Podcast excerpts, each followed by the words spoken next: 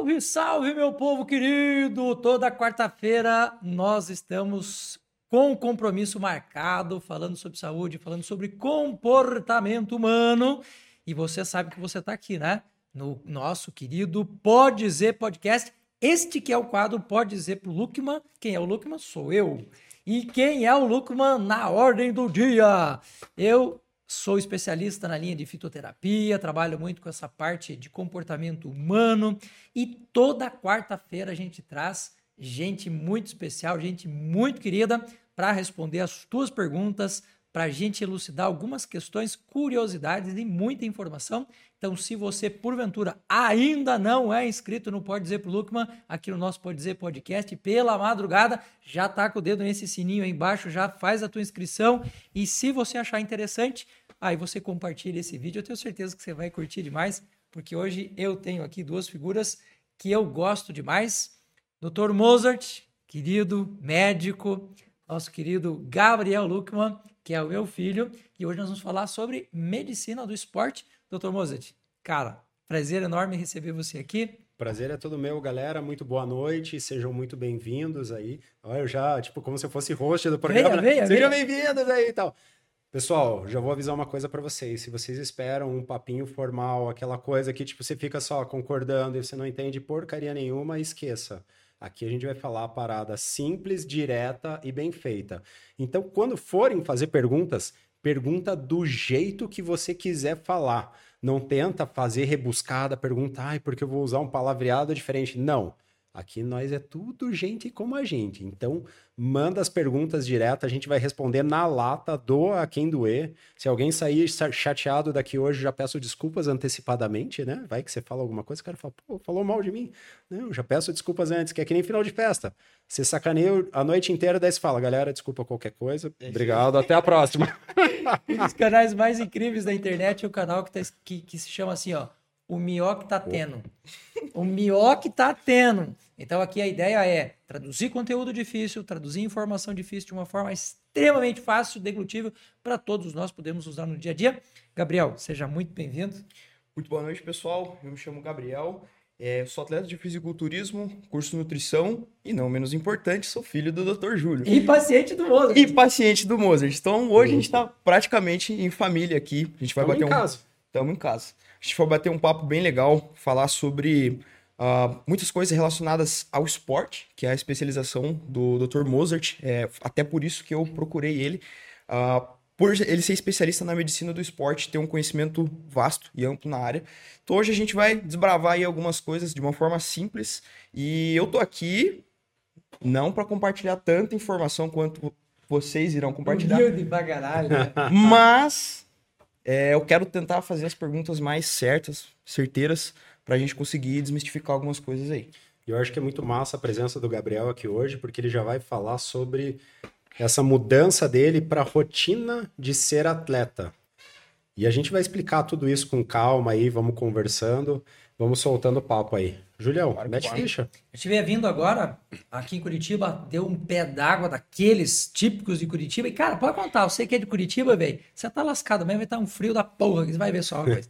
aqui é assim, você tá com calorzão, mas você tá com frio. E a gente vinha falando aqui na, no carro é, com o Gabriel sobre uma coisa que é muitíssimo interessante no esporte, que são aquelas pessoas que conseguem ter a disciplina de fazer. Porque quando a pessoa olha para o Mozart, quando a pessoa olha para o Gabriel lá nas redes sociais, o cara vê o quê? O músculo.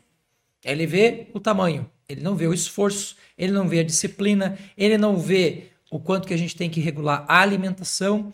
E aí muita gente vai fazer aquele comentário maldito, maldoso. Ele tá usando bomba. Porra, do bomba tá bomba. Então, qual que é a ideia hoje aqui da nossa conversa? É entender um pouco esse circuito entender o que é, quando é, como é, qual a necessidade e assim por diante. E você que está assistindo a gente e que tem o prazer de estar tá assistindo a gente ao vivo e a cores, já mete o dedo aqui, ó, faz a tua pergunta, traz a tua, o teu questionamento. Sabe aquela dúvida que está incomodando você faz um tempo? Sabe? Pergunta aqui embaixo agora, que essa é a hora, porque aqui a gente vai ter um quadro no finalzinho da nossa fala aqui hoje, respondendo às perguntas do público. E eu já vi a minha primeira pergunta. Quando a gente vai pensar nessa mecânica, né, essa logística de se se tornar um esportista profissional. Quais são os cuidados que a pessoa tem que ter? Por que procurar um médico? Então vamos lá. Galera, para ser atleta, basta você existir. Pô, você tem um corpo massa ali, que tem dois braços, duas pernas. Ah, eu tenho alguma disfunção ali, ou um paratleta, qualquer coisa, ainda assim é um atleta. Se você tem vontade de ser atleta, você vai correr atrás do seu sonho. Por que, que é importante procurar um médico, em primeiro lugar, antes de você sair queimando a largada? Porque o médico, ele, a função dele vai ser o quê? Fazer o check-up geral, ver como que o paciente está nesse primeiro momento. Por quê? Juntamente com toda a equipe multidisciplinar, com o nutricionista, com o educador físico, com o fisioterapeuta, a gente vai conseguir fazer um planejamento para quê? Eu arrancar o máximo dessa pessoa, desenvolver ela ao máximo e ao mesmo tempo dar o maior tempo de vida para ela, maior longevidade no esporte. Porque o que a gente vê hoje de erro é o quê? O cara começa sozinho, fazendo todas as coisas por conta ali, o treinamento dele, a dieta dele, suplementação de medicamentos e afins. E daí, ele vem ali numa ascendente sinistra, absurda, chega com 25, pum, tá lesionado, tá quebrado, tá ferrado. Acabou tá, aposentou, aposentou cedo. Muito comum isso aonde? Futebol, base mal feita, base que não teve acompanhamento de profissional. Aí o que, que acontece? Os meninos chegam com 25 anos com artrose no joelho e tem que aposentar. Então, é a mesma coisa da categoria de base no futebol para qualquer esporte. Tem que ter um acompanhamento desde o começo para a gente já fazer a detecção. Opa, peraí. Às vezes eu, eu peço para a pessoa, ah, tira o, o calçado para ser pesado. Eu já olho a forma do pé e falo, pô, teu pé é chato pé chato, vai fazer disfunção ali na absorção do impacto, vai dar dor no joelho, vai dar dor no quadril, pode dar disfunção. Pera aí, vamos procurar o fisioterapeuta que faz a palmilha especial para você e tudo mais. Parece bobeira, mas isso faz toda a diferença na carreira do atleta. Para o cara não aposentar tão rápido e não se machucar, né? Que, que aposentar, tudo bem. Às vezes o cara fez um milhão ali, dois milhões, três milhões, mas acabar a carreira com 25 anos, pelo amor de Deus.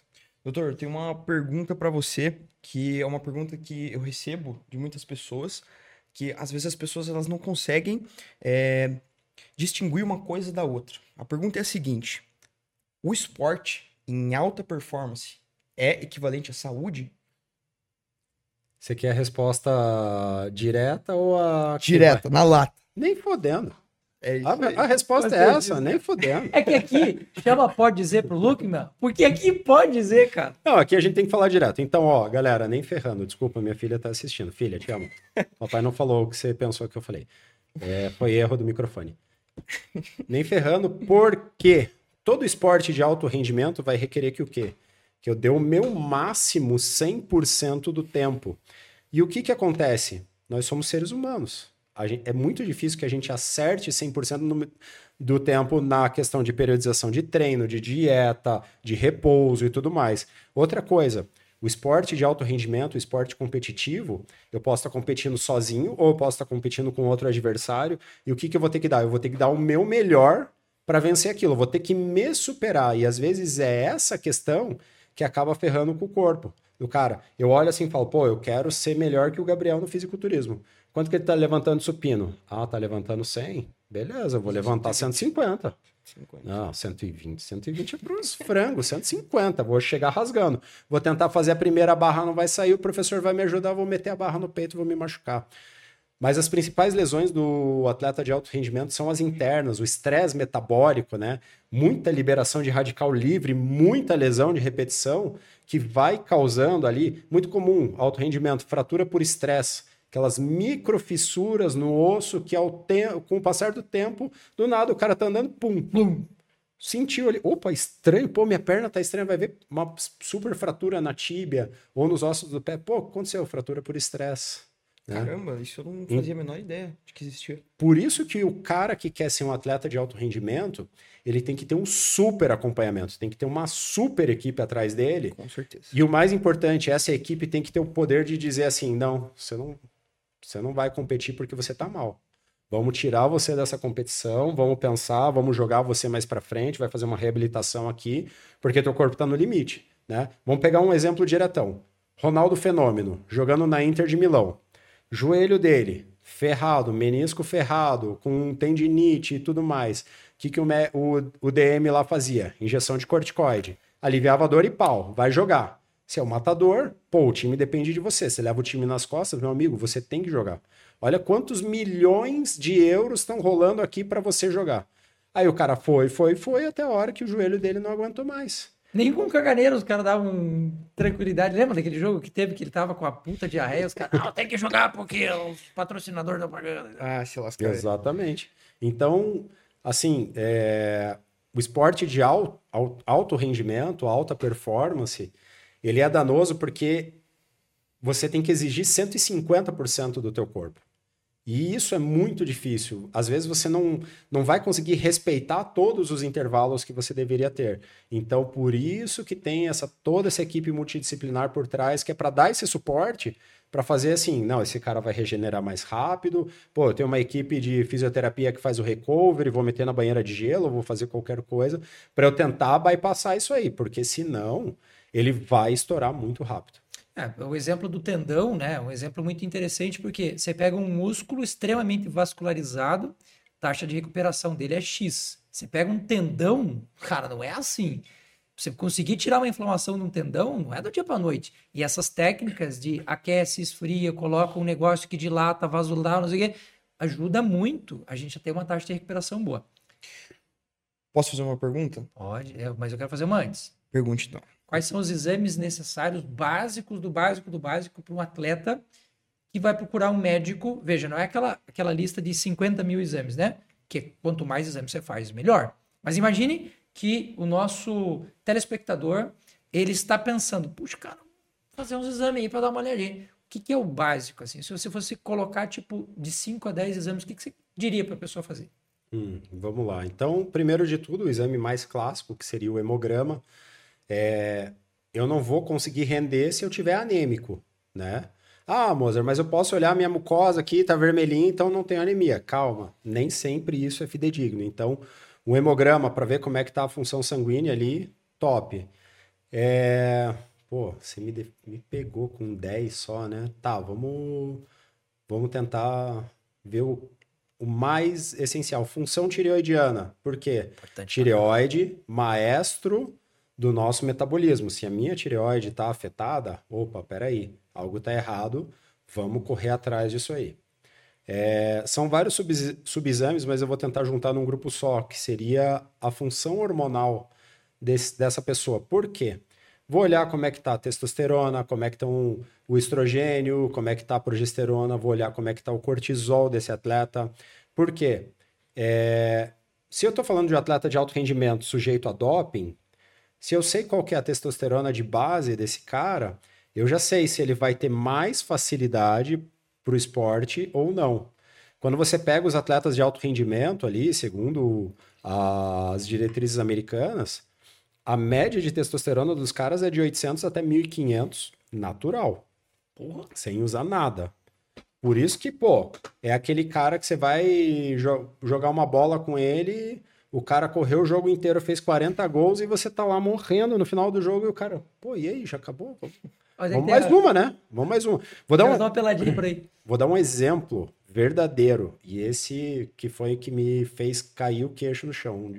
Um dia, 8 horas da manhã, tô lá no consultório atendendo um paciente que é policial militar e ele é atleta de triatlo, alto rendimento. Daí, beleza. Daí eu falei assim, e aí, você já treinou hoje? Ele, ah, já fiz um pedalzinho. Eu falei, pô, legal. Né? Eu olhei pela hora, oito da manhã. Falei, fez o quê? 50 quilômetros? Dele, ah, não, deu cento e cacetada, porque eu desci até Morretes e voltei. Eu fui pela BR, daí eu peguei lá, passei em Morretes e daí voltei. Eita, pô, Eu falei, mas que hora que você saiu de casa dele? Ah, quatro e meia. Falei, cara, como é que você não faz isso? Que eu já fiz isso. Tá? Texto natural do cara, natural, sem usar nada com 43 anos, 1.300 e cacetado. Deu uma inveja que correu um veneno no canto da boca agora. Aqui. Aí você fala, pô, esse, esse cara, ele tem uma genética muito boa e ele explora isso. Isso é muito legal. É... diferentemente, às vezes tem gente que chega lá no consultório e fala, pô, não tenho performance, pô, tô meio quebrado, tô cansado. Ah, é minha testosterona, só pode ser, vamos ver isso aí e tal, não sei o quê. Chega lá, texto natural do cara, mil. Não, é erro de exame. Tá bom, vamos repetir. Mil.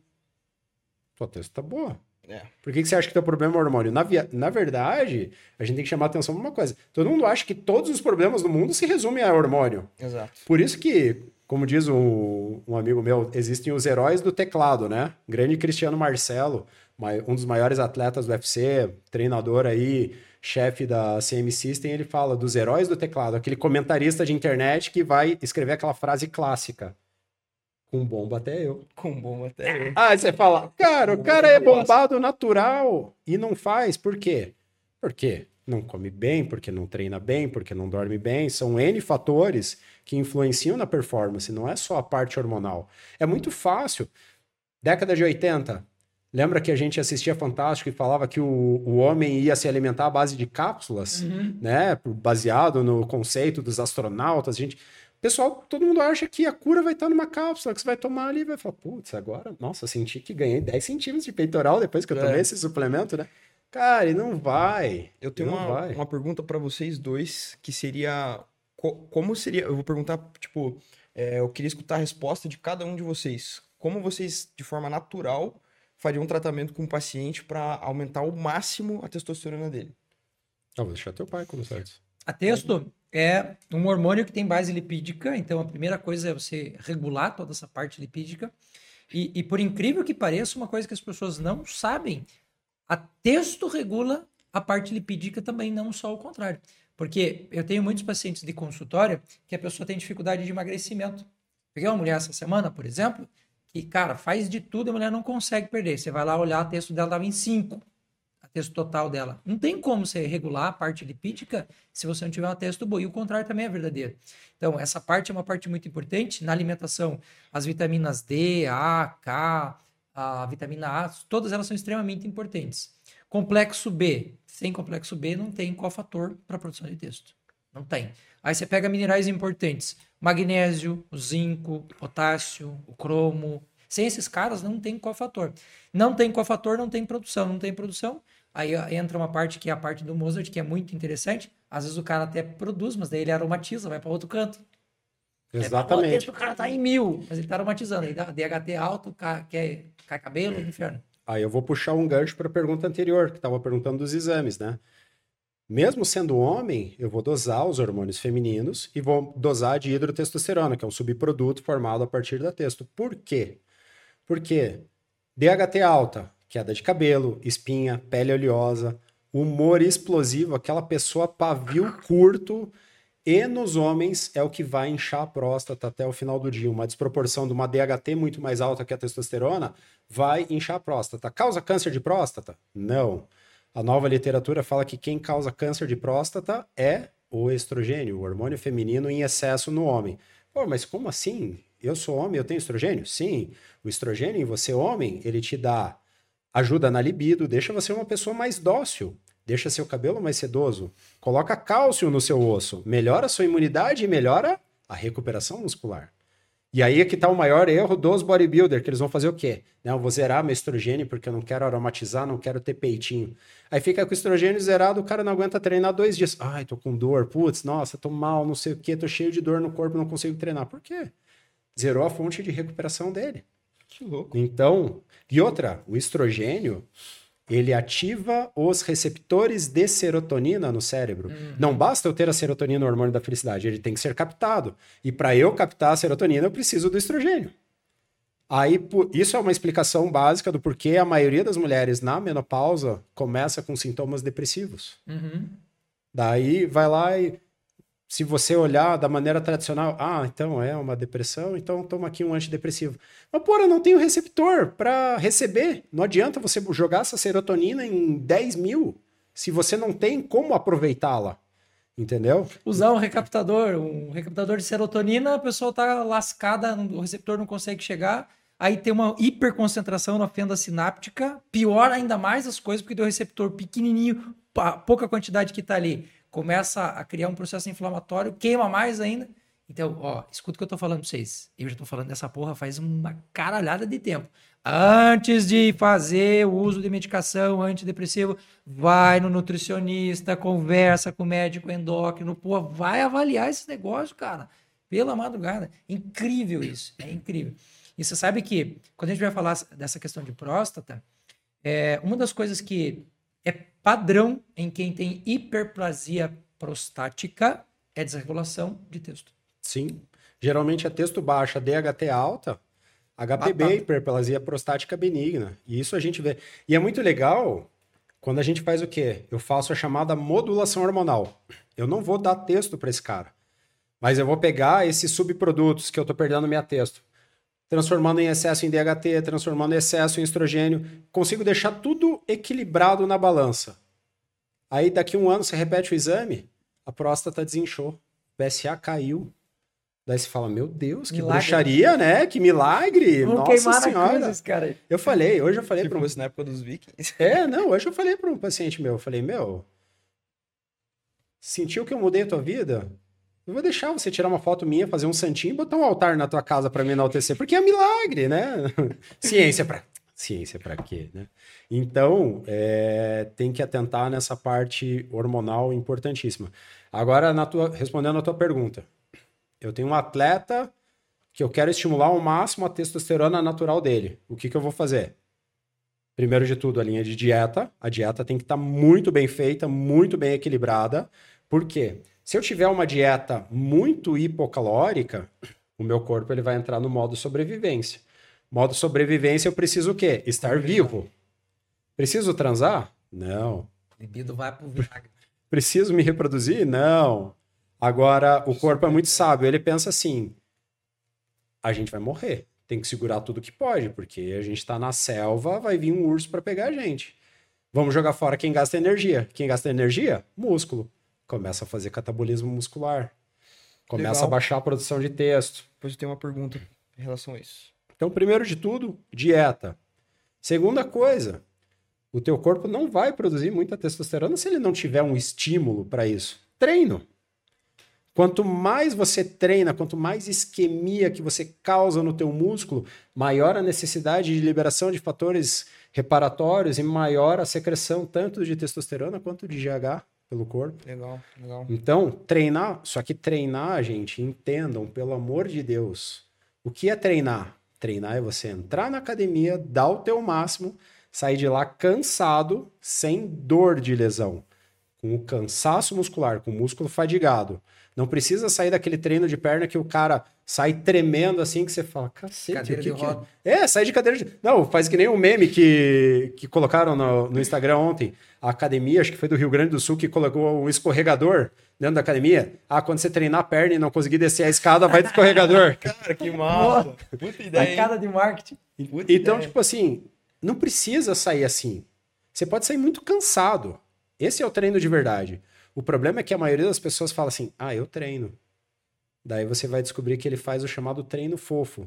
É, o treino fofo famoso. é aquele que ele vai treinar de camisa polo, de cardigan, né? Chega, abraça o equipamento, faz terapia do abraço. Usa do vinho. Usa, óbvio. Faz a reunião da empresa lá, porque tem uma galera que. Isso, faz a social ali.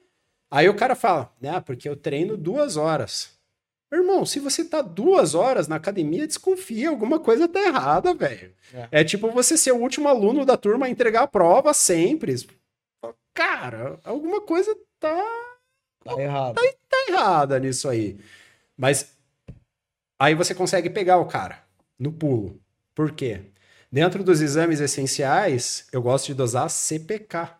Boa. Creatina fosfato quinase. Por quê? CPK é um produto liberado quando eu estou num treino intenso, eu faço microlesões no, na minha musculatura. Essas microlesões, elas vão liberar esse marcador CPK. Uma CPK boa de quem treina de verdade, pelo menos acima de 600. Aí o cara chega lá e fala assim: "Não. Ó, doutor, treinar comigo, sou foda. Pá, treino pra pesado. cacete. Treino pesado. Nossa, saio da academia, ó. Uh, levo duas toalhas para me secar. Chega lá, CPK, que nem chegou essa semana. 68. Hum, sei. Epa. Aí eu falei, meu amigo. Na boa. Matusalém, dentro da tumba, tem mais CPK que você. Você quer me dizer que você treina com esse marcador? Não, mas eu treino de verdade. Daí eu falo, desculpa. Ou você está se enganando, ou tem alguém enganando você, né? Aconteceu do cara chegar lá com uma CPK de 180 treinando com o personal. Daí eu falei assim. Chama o personal aqui. É, não, deu, deu vontade. Dá um personal pro personal. É. é, eu falei assim.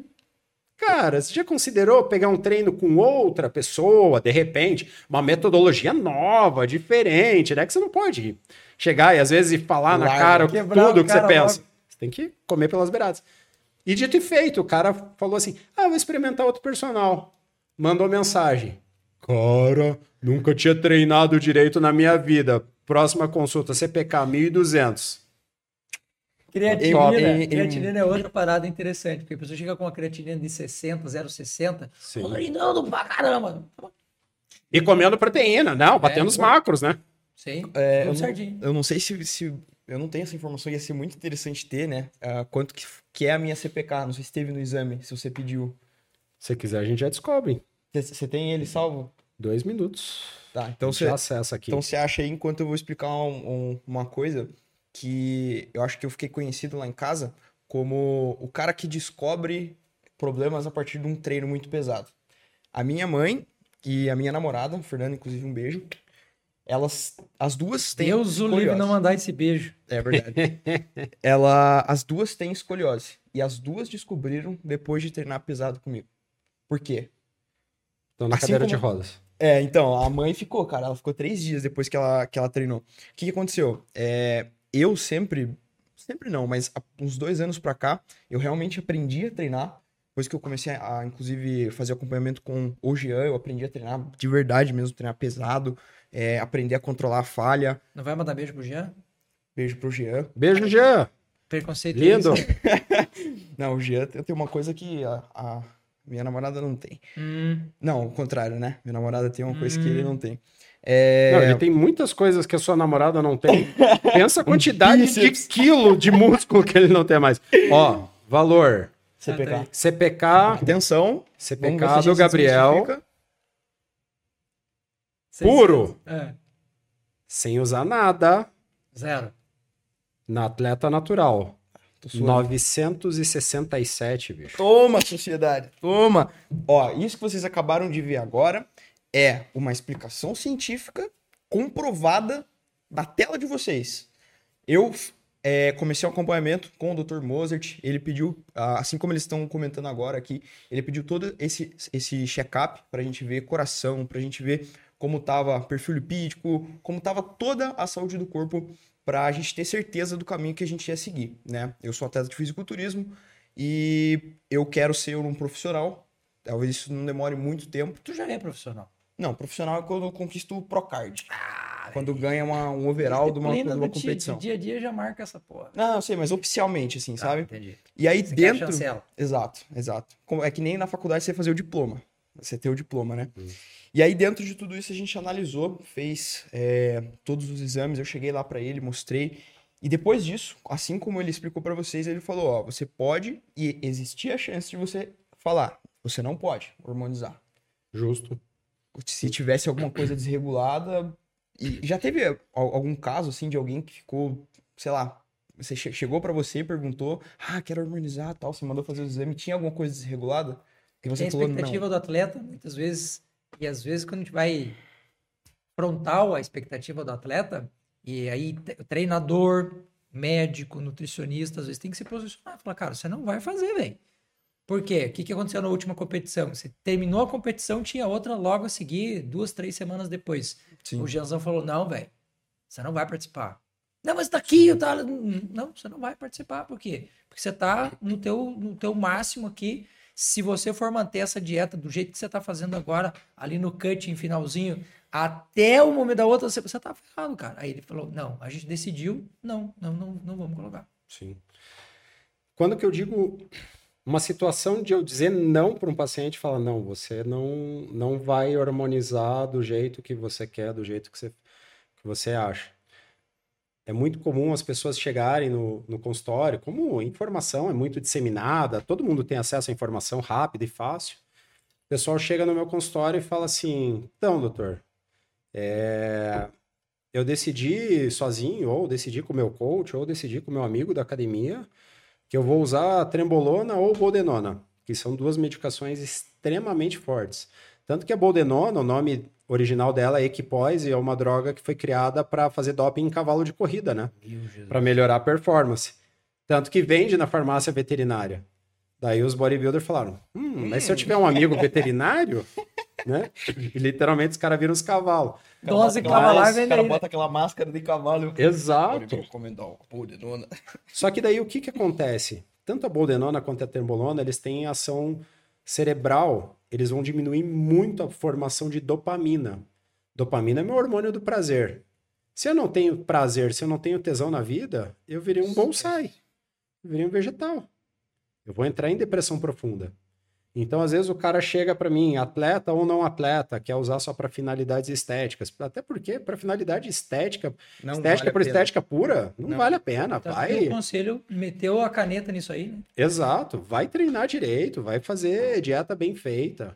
Chegou no teu máximo ali, falta alguma coisa, pô, vê um suplemento, alguma outra coisa. O cara chegar e falar, ah, eu preciso da testosterona para emagrecer, peraí. Vamos ver, vamos dosar. Precisa mesmo, né? Porque sem ela, realmente, você vai ter muita dificuldade para emagrecer. E eu não estou olhando o teu emagrecimento como estético, eu estou pensando em você. Prevenção de diabetes, prevenção de pressão alta, prevenção de outras comorbidades que vão surgir a partir da obesidade. Aí sim. Falar só para ter um abdômen tanquinho, daí não dá. Aí eu, eu vou conversando com o cara, eu não sou psicólogo, mas de repente eu vejo que o cara tem histórico de ansiedade, tem histórico de depressão ou tem histórico de agressividade. A trembolona, ainda de quebra, ela age na amígdala, que é uma área do cérebro que é responsável pelo centro da raiva. Ele deixa você extremamente agressivo. Puto, com tudo, com todos.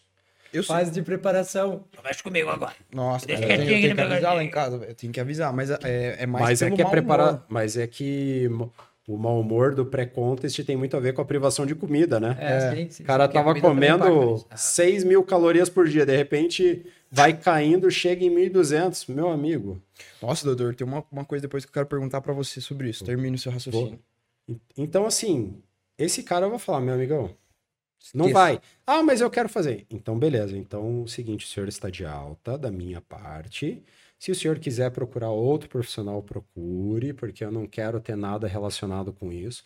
Deixa evoluído no prontuário. Paciente vai fazer uso por conta, contraindico por isso, por isso, por isso. Por quê? Porque o cara é uma bomba relógio. Ou ele vai se matar ou ele vai matar, matar alguém. alguém. Então, não dá para isso acontecer. Volte e meia, quando um bodybuilder desaparece da academia, desconfia, vai bater na casa do cara. O cara tá lá depressivo, caído na cama, mal, não consegue levantar. Pô, por quê? Tá, Ficou queimando nesses tá hormônios? Trembo. Tá na trembo. O, eu tava falando desse negócio de privação de comida. Tem um, um autor muito legal chamado Eric Helms. Ele é atleta de fisiculturismo natural e é um dos caras que mais fala sobre fisiologia do esporte, bioquímica do esporte e afins. E um dia ele contando uma história que ele estava num pré-contest, daí ele tinha que comer um mingau de aveia. E ele estava lá passando fome, passando mal e cozinhando aquele mingau. De repente, a mulher dele veio por trás e foi dar um abraço nele. Ele pegou e empurrou ela com tudo, no susto. Daí ele pediu mil desculpas, meu Deus, o que, que aconteceu? Opa, peraí e tal. Daí ele sentou para refletir. Aí ele falou assim, cara, eu tava tão estressado com a privação de comida que eu entrei no modo primitivo. É. Ela foi meio abraçar, mas parecia que ela ia chegar perto da minha comida. Aí eu fui lá e repeli ela. Se, se tem uma coisa que você não pode fazer de um, um atleta em, em, preparação é você ir lá e pegar um pedaço da comida dele.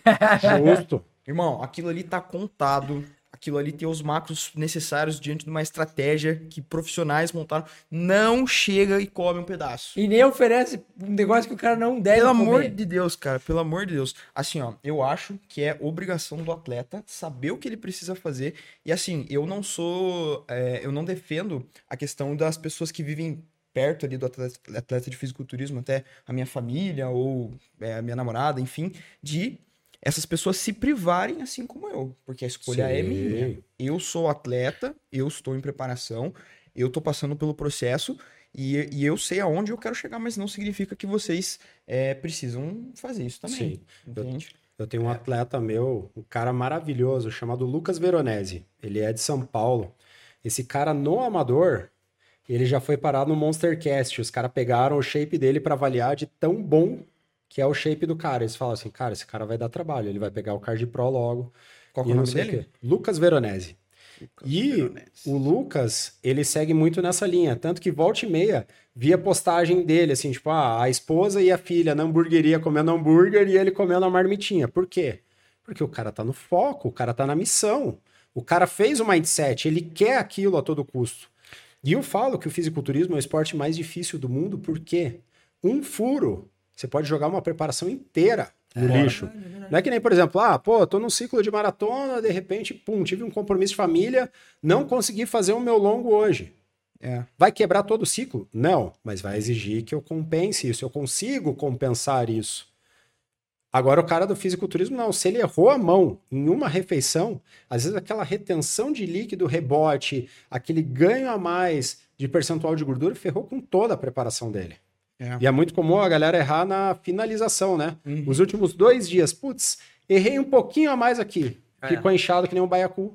Acabou. É. Ó, uma coisa interessante para você que tem na sua família atletas de alta performance. A gente já sabe na neurociência que o estímulo é, visual, auditivo, estímulo ambiental de uma forma geral, é capaz de alterar a quantidade de dopamina na fenda sináptica. E se a gente tem uma situação em que a pessoa está muito focada, está com um propósito. Você pode chegar para ele com chocolate, com pizza, ele ignora aquilo, porque é, é normal dele que está focado, ele está hiper focado naquilo, ele isola o restante e, está tudo certo. O problema é que tem gente que fica enchendo o saco. Come, come um chocolatinho. Aí eu quero te explicar uma coisa para você entender. Existe artigo científico mostrando hoje gliconeogênese, formação de glicose, liberação de glicose pelo fígado, porque você fica com a porra da pizza na frente do cara. Para de ficar provocando ele, ponto.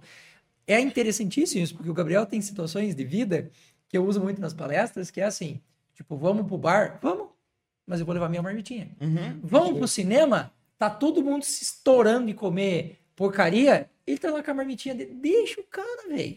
É que o, o problema não é só o ficar oferecendo ainda é o desestímulo das pessoas falando assim: pô, mas é só um pouquinho. É. Ai, mas não faz mal. Ai, para de ser fitness chato. E não sei o quê. Esse é pior do que o que pega o pedaço. Exato. não, eu, eu falo, eu dou dica para os meus pacientes, uma dica de ouro. Se você está focado na dieta, você vai para um evento, o que, que você faz? Você come a tua refeição antes, uhum, se programa para não ficar muito tempo no evento para você não furar a outra refeição. E quando você chegar lá e a galera ficar te oferecendo as coisas, você fala, putz, desenvolvi uma alergia aí que não tô podendo comer essas coisas. Uh, vou dar um. Olha o meu post de hoje no Instagram. A fome é uma péssima conselheira. Se você tomar uma decisão pensando nela, você sempre vai tomar a decisão errada. Não fizeram uma comparação do cara aí com fome no mercado e sem fome? E se eu não me engano, o cara que tinha comido antes, ele economizava 30%, 40% no valor da compra, porque já não ficava tão atrativo, tão bonitas as coisas. Sim. Então, galera, de verdade, pode dar esse migué, falar assim: ah, não, pô, já tô meio mal do estômago, ah, não, hoje eu não vou comer. E se mantenha no teu foco. Para tudo na tua vida. Sempre vai ter aquele amigo anjinho mal que vai te tentar te levar para o mau caminho. Só que se você cair, o cara não vai te pegar no colo e falar: não, peraí, pô, você caiu. Vamos lá, não, vamos voltar pro foco da dieta. Porque quem tá focado na dieta, às vezes um furo é aquele negócio que abriu a porteira, passou um é. boi, passou a boiada inteira. Daí o cara enfia o pé, o corpo na jaca, faz hidratação de né? pele com tudo com a jaca. Por quê? Porque ele tava muito focado e algum filho da mãe foi lá e quebrou esse foco dele. E, e o risco de rebote é muito grande. Então, assim, galera, se tem alguém na tua família que está fazendo dieta, que está se esforçando para fazer aquilo, apoie. Apoie o cara, fala, é isso aí. Pô, você vai comer a tua marmitinha, aí você não vai comer no, no evento da família? Então, beleza, peraí. Vou comer junto contigo. Vou fazer uma para mim também. Porque já é difícil pra caramba a gente mudar os hábitos, né? Mudar o estilo de vida, ou você se manter no foco 100% do tempo. Se você não tem apoio, principalmente familiar, aí desestabiliza é, tudo. É porque geralmente você tem um atleta numa família que a família inteira às vezes não é atleta. O mais comum é isso. É difícil você ter uma família inteira de atleta. É. Aí os caras ficam espizinhando o outro, enchendo o saco do cara. Deixa ele, pô. Eu tenho uma, uma coisa legal, você falou disso, da, da questão do, da, da, pessoa apoiar, né? A última preparação que eu fiz, a finalização, minha mãe fez comigo, você acredita? Ela, Putz, ela, que legal. Ela foi lá, ela tem o, o... Ela trabalha com o Gui Carvalho, que é um nutricionista uhum. bem bom. Sim. Braço Gui. Tá aqui, ó. Gui, e... beijo na sua alma. E aí, ela, eu fiz a finalização ali pro campeonato, pro Jean e tal, ele tava cuidando de tudo, e ela foi lá pro Gui e pediu, ó, oh, eu quero fazer uma finalização junto, super hidratação, é, zero carbo, caramba, e no último dia fazer o, o carb up, cara, ela fez tudo junto comigo e, putz, é uma coisa que, assim, é, é de um valor, é de um valor enorme, assim, é então, animal, beijo, Sim. mãe, você, eu ainda vou te ver nos palcos ano que vem você não foge de mim, eu, eu vou te ver nos palcos. Agora... Porque é, é, via, é via de mão dupla, né? Sim. Agora, na, na tábua dos 10 mandamentos do fisiculturismo, tem uma regra bem clássica que você acabou de quebrar. Qual? Nunca terá as duas pessoas finalizando na mesma casa ao mesmo tempo. É Porque a chance de homicídio é muito alta. Eu, eu né? Eu, né? é, exa é ficou ruim pra você. Vão me matar. Juliano chega, bom dia, só se for pra você. Vai te lascar. Aí, ó. Júlio César, filósofo, pintando na área. Em grego, a palavra obiportus significa o vento que empurra o navio na direção do porto, que dá origem uma palavra portuguesa, oportunidade. oportunidade. Dê às pessoas a oportunidade de elas chegarem onde elas querem chegar. Isso significa, às vezes, empurrar o cara, às vezes fazer um ventinho assim, para ele chegar lá onde ele quer. Bom, vocês tocaram num ponto aqui que é inevitável, falou em fisiculturismo, esporte, inevitável que a gente entre nesta redoma do hormônio.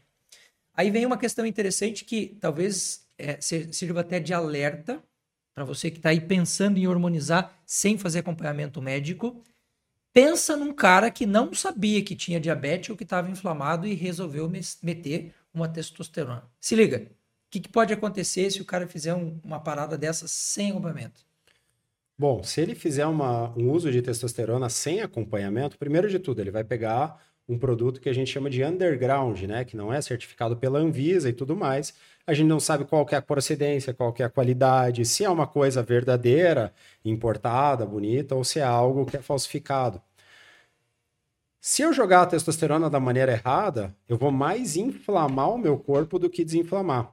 O paciente diabético, o que, que vai acontecer? Ele vai descompensar esse diabetes dele. Ele vai piorar as possíveis lesões que esse diabetes pode causar, que é a inflamação no pé, que vai matando os nervos, pé diabético, gangrena, tem que cortar fora. As dermopatias né? clássicas. Nos homens, né? O... Vai entupindo os corpos cavernosos do pênis, o cara fica o famoso 6,5. Piazão, escuta o que eu tô te falando aqui, ó. Essa semana, eu não tô falando de semana passada, essa semana, eu tive uma situação assim, de consultório, em que a pessoa, super nova, super nova, com problema que a ereção do cara não estava indo, não estava indo, não tava indo. Ô, bicho, me dá aí teu, teu exame de colesterol, deixa eu dar uma, uma olhadinha, porque o que, que a gente sempre ouve muito falar? Esse negócio vai falar uma placa de ateroma, vai entupir as tuas artérias. Só que lá no pênis, parceiro, você tem um cano dessa grossura que passa lá também, entope também essa porra aí, velho. Você se liga, viu? E essa questão que você falou do das seis e meia, é, eu já vi uh, alguns profissionais falando que, que isso pode não ser. Isso é irreversível. É verdade ou não? Se foi um entupimento do corpo cavernoso, se fez uma isquemia, uma fibrose na região, Esquece. realmente, irreversível tratamento, cirurgia de prótese peniana.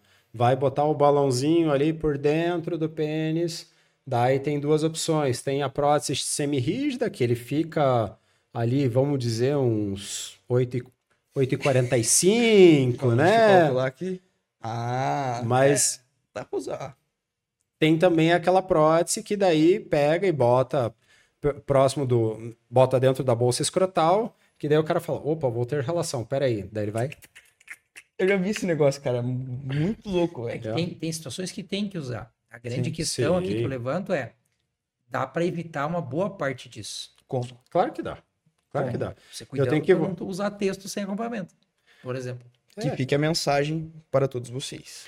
Aí eu pego um cara que ele não sabe nem qual que é a pressão arterial dele. Outra. Aí ele vai lá e usa testosterona por conta, porque ele ouviu o atleta na internet falar que usa, que é bom, inclusive pegue o link desse atleta, pega o cupom e compra com desconto. Você entra lá no WhatsApp, o cara te manda uma lista de todos os hormônios que existem, você escolhe o que você quer, recebe em casa por Sedex. Cara, eu já falei, o mundo tá muito louco, velho. Você muito compra o que você quiser e chega na tua casa. Você compra no Mercado Livre. Se você digitar testosterona agora no Mercado Livre, vai aparecer. Aí você fala, pô, como que pode isso, né? Sendo que é ilegal. É Mas ok. É. Esses tempos eu vi um. Não é um, um, hormônio, mas é um chamado SARMs, né? Modulador seletivo receptor androgênico. Ele ativa o receptor de testosterona sem ser uma texto. E ele está proibido no Brasil. Daí eu digitei para brincar, né? Lá, o Cardarini. Pô, no hot site do Magazine Luiza você compra. Você fala, caramba, comprei uma geladeira e o Cardarini, olha que massa. E ainda ganhei cashback. Ganhei cashback. Pô, é que os caras não estão com controle do marketplace deles. Eles não sabem, não conseguem filtrar tudo que está entrando. E isso é um perigo. Né? Então, aí o cara não sabe a pressão arterial dele, usou testosterona de qualquer jeito. Essa testosterona sofreu processo de aromatização. Ela virou estrogênio, que é o hormônio feminino, que em excesso vai dar retenção de líquido no corpo, vai deixar inchado.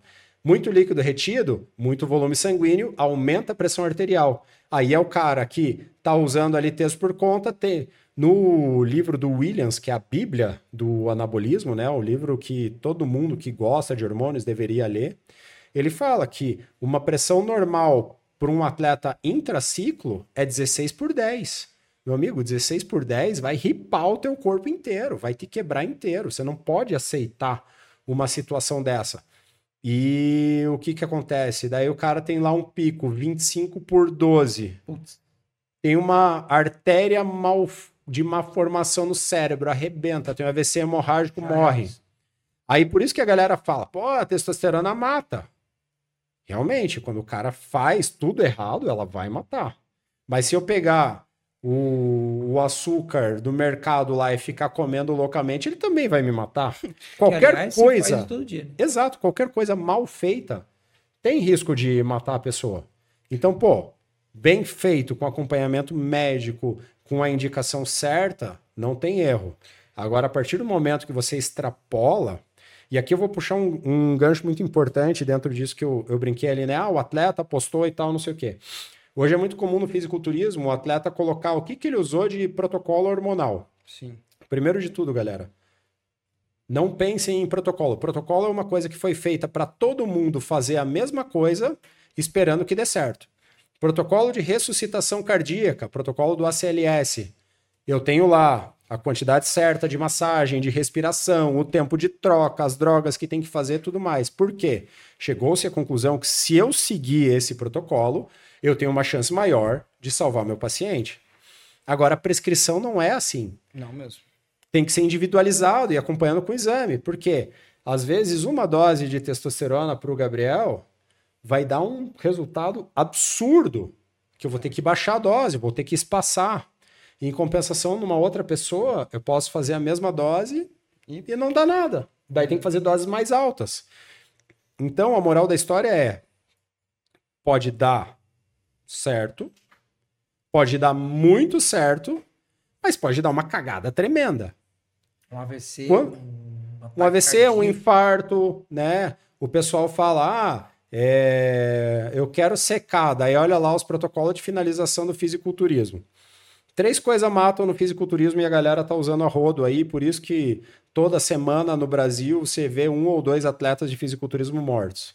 Insulina, tira o açúcar de, do sangue, joga dentro do músculo, mais lenha na fornalha, vai crescer mais essa musculatura, pá, vai ter um pump. Legal. Só que se faltar açúcar no sangue, faltou açúcar no cérebro, no músculo cardíaco, hipoglicemia, parada cardíaca e morre. E morre mesmo. É. Uso de diurético Ah, eu quero enxugar para o verão, vou tomar um comprimidinho de furosemida que vai ficar tudo certo. Eu vou arrancar água no meu corpo, beleza, mas eu vou arrancar muito potássio. E se o potássio ficar muito baixo, eu vou ter uma chamada arritmia complexa. É uma arritmia que, velho, para reverter, muitas vezes, é só se Jesus descer e tocar no, no, coração do paciente, porque senão você não vai trazer esse cara de novo à vida. É muito difícil. E, e a outra coisa que a galera tá pesando a mão de maneira errada e tá conseguindo comprar de qualquer jeito, hormônio da tireoide. T3, T4. É, T3, T4. Não, tem que usar. Esses dias chegou um cara lá com uma prescrição de um coach que eu falei, meu Deus, cara, o cara, tipo, ai, 250 microgramas de T4 para 100 microgramas de T3. Eu falei, cara, você tá louco, velho? Isso aí é uma dose para nutrir uma população inteira de um país. E vai lá, não, não, não, esse é o protocolo aí, tem que seguir, esse aí não sei o quê. E eu falei na cara do cara, falei, você quer seguir? Beleza. Tchau, felicidades. Você quer viver? Vem comigo. Vamos fazer assim, assim, assim, tira isso aí que não precisa e tudo mais. Aí caímos no papo do alto rendimento. Um atleta amador, às vezes, está querendo fazer a finalização do pró. Só que o amador, ele não precisa chegar na condição extrema, porque muitas vezes ele não vive do esporte. O esporte é um hobby, é um prazer para ele. O atleta profissional, ele vai dar a vida dele, se ele precisar morrer, ele vai morrer por aquilo, por quê? Porque é onde vem o sustento da família dele. Então o cara, tipo, ele fala assim: "Ah, se eu morrer, beleza, eu morri campeão e deixei grana para minha família". É isso que ele pensa. Ele não pensa que a presença dele é importante pra caramba, mas OK. E que nem ganha é. tanto dinheiro assim também. Exato. engano, é as pessoas, ah, o cara tá rico motorista. Não, não, não, é que nem, é que nem futebol. É que nem futebol. É 1% que vai ganhar grana. Se você falar, aí a galera vai generalizar, vai falar assim: ah, mas pô, o salário do Ramon é 300 pau por mês e não sei o que e tal, mais patrocinador e tal. Beleza. Ele pode ganhar 300 mil por mês. Quantos outros ganham 300 mil por mês? É. Você pega um Javorski aqui de Curitiba, que é um, um atleta, putz, o cara é fenomenal. Abraço pro Javorski, gente boníssima. Se dedica pra caramba. Sempre vejo ele lá no overall. Que é um cara que, infelizmente, é... não tem todo essa, essa gama por fora de patrocinadores. E, enfim, e, e isso é muito triste no esporte, né? Porque, querendo ou não, o fisiculturismo, isso é uma, uma parte meio obscura do fisiculturismo. Ele puxa muito pro lado do, do marketing também sabe? Eu tenho muito medo, cara, de você. De, assim, os primeiros Olímpias que eu assisti, até mesmo alguns dos mais antigos, eu olhava, assistia e via, putz, o melhor ganhou. Agora, tem alguns uh, que vem passando que às vezes você vê um cara muito bom numa colocação diferente, muito diferente daquele veio do ano passado, como é o caso do Big Ramy. Beleza, ele não chegou na melhor condição ano passado, só que, cara, o cara foi campeão dois anos atrás. Sim. E ele não tava tão diferente. Daí inventaram um monte de coisa que ele tava com aplicação de óleo e tal. Só que o que aconteceu? Ele não foi um bom representante do esporte. Então, querendo ou não, pessoal, uma coisa que vocês precisam entender que o, o fisiculturismo, o fisiculturismo no geral, ele tá muito atrelado também a essa questão do marketing de cada pessoa, das, das redes sociais. E assim, isso é muito legal, isso joga o fisiculturismo para cima.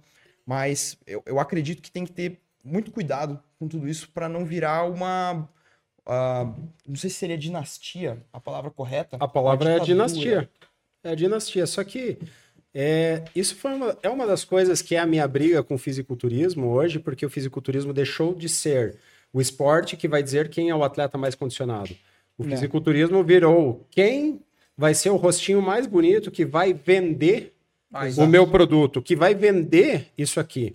Então, infelizmente, nem sempre o atleta que está melhor leva leva o atleta que vai dar mais marketing. Por isso que eu digo que um campeonato do Olímpia é um campeonato, claro que é, mas é muito mais um show, é um entretenimento. Virou isso. Né? Diferente de um campeonato como é o Sardinha Classic que a gente tem aqui. É... O Sardinha, ele é extremamente rigoroso na avaliação do atleta.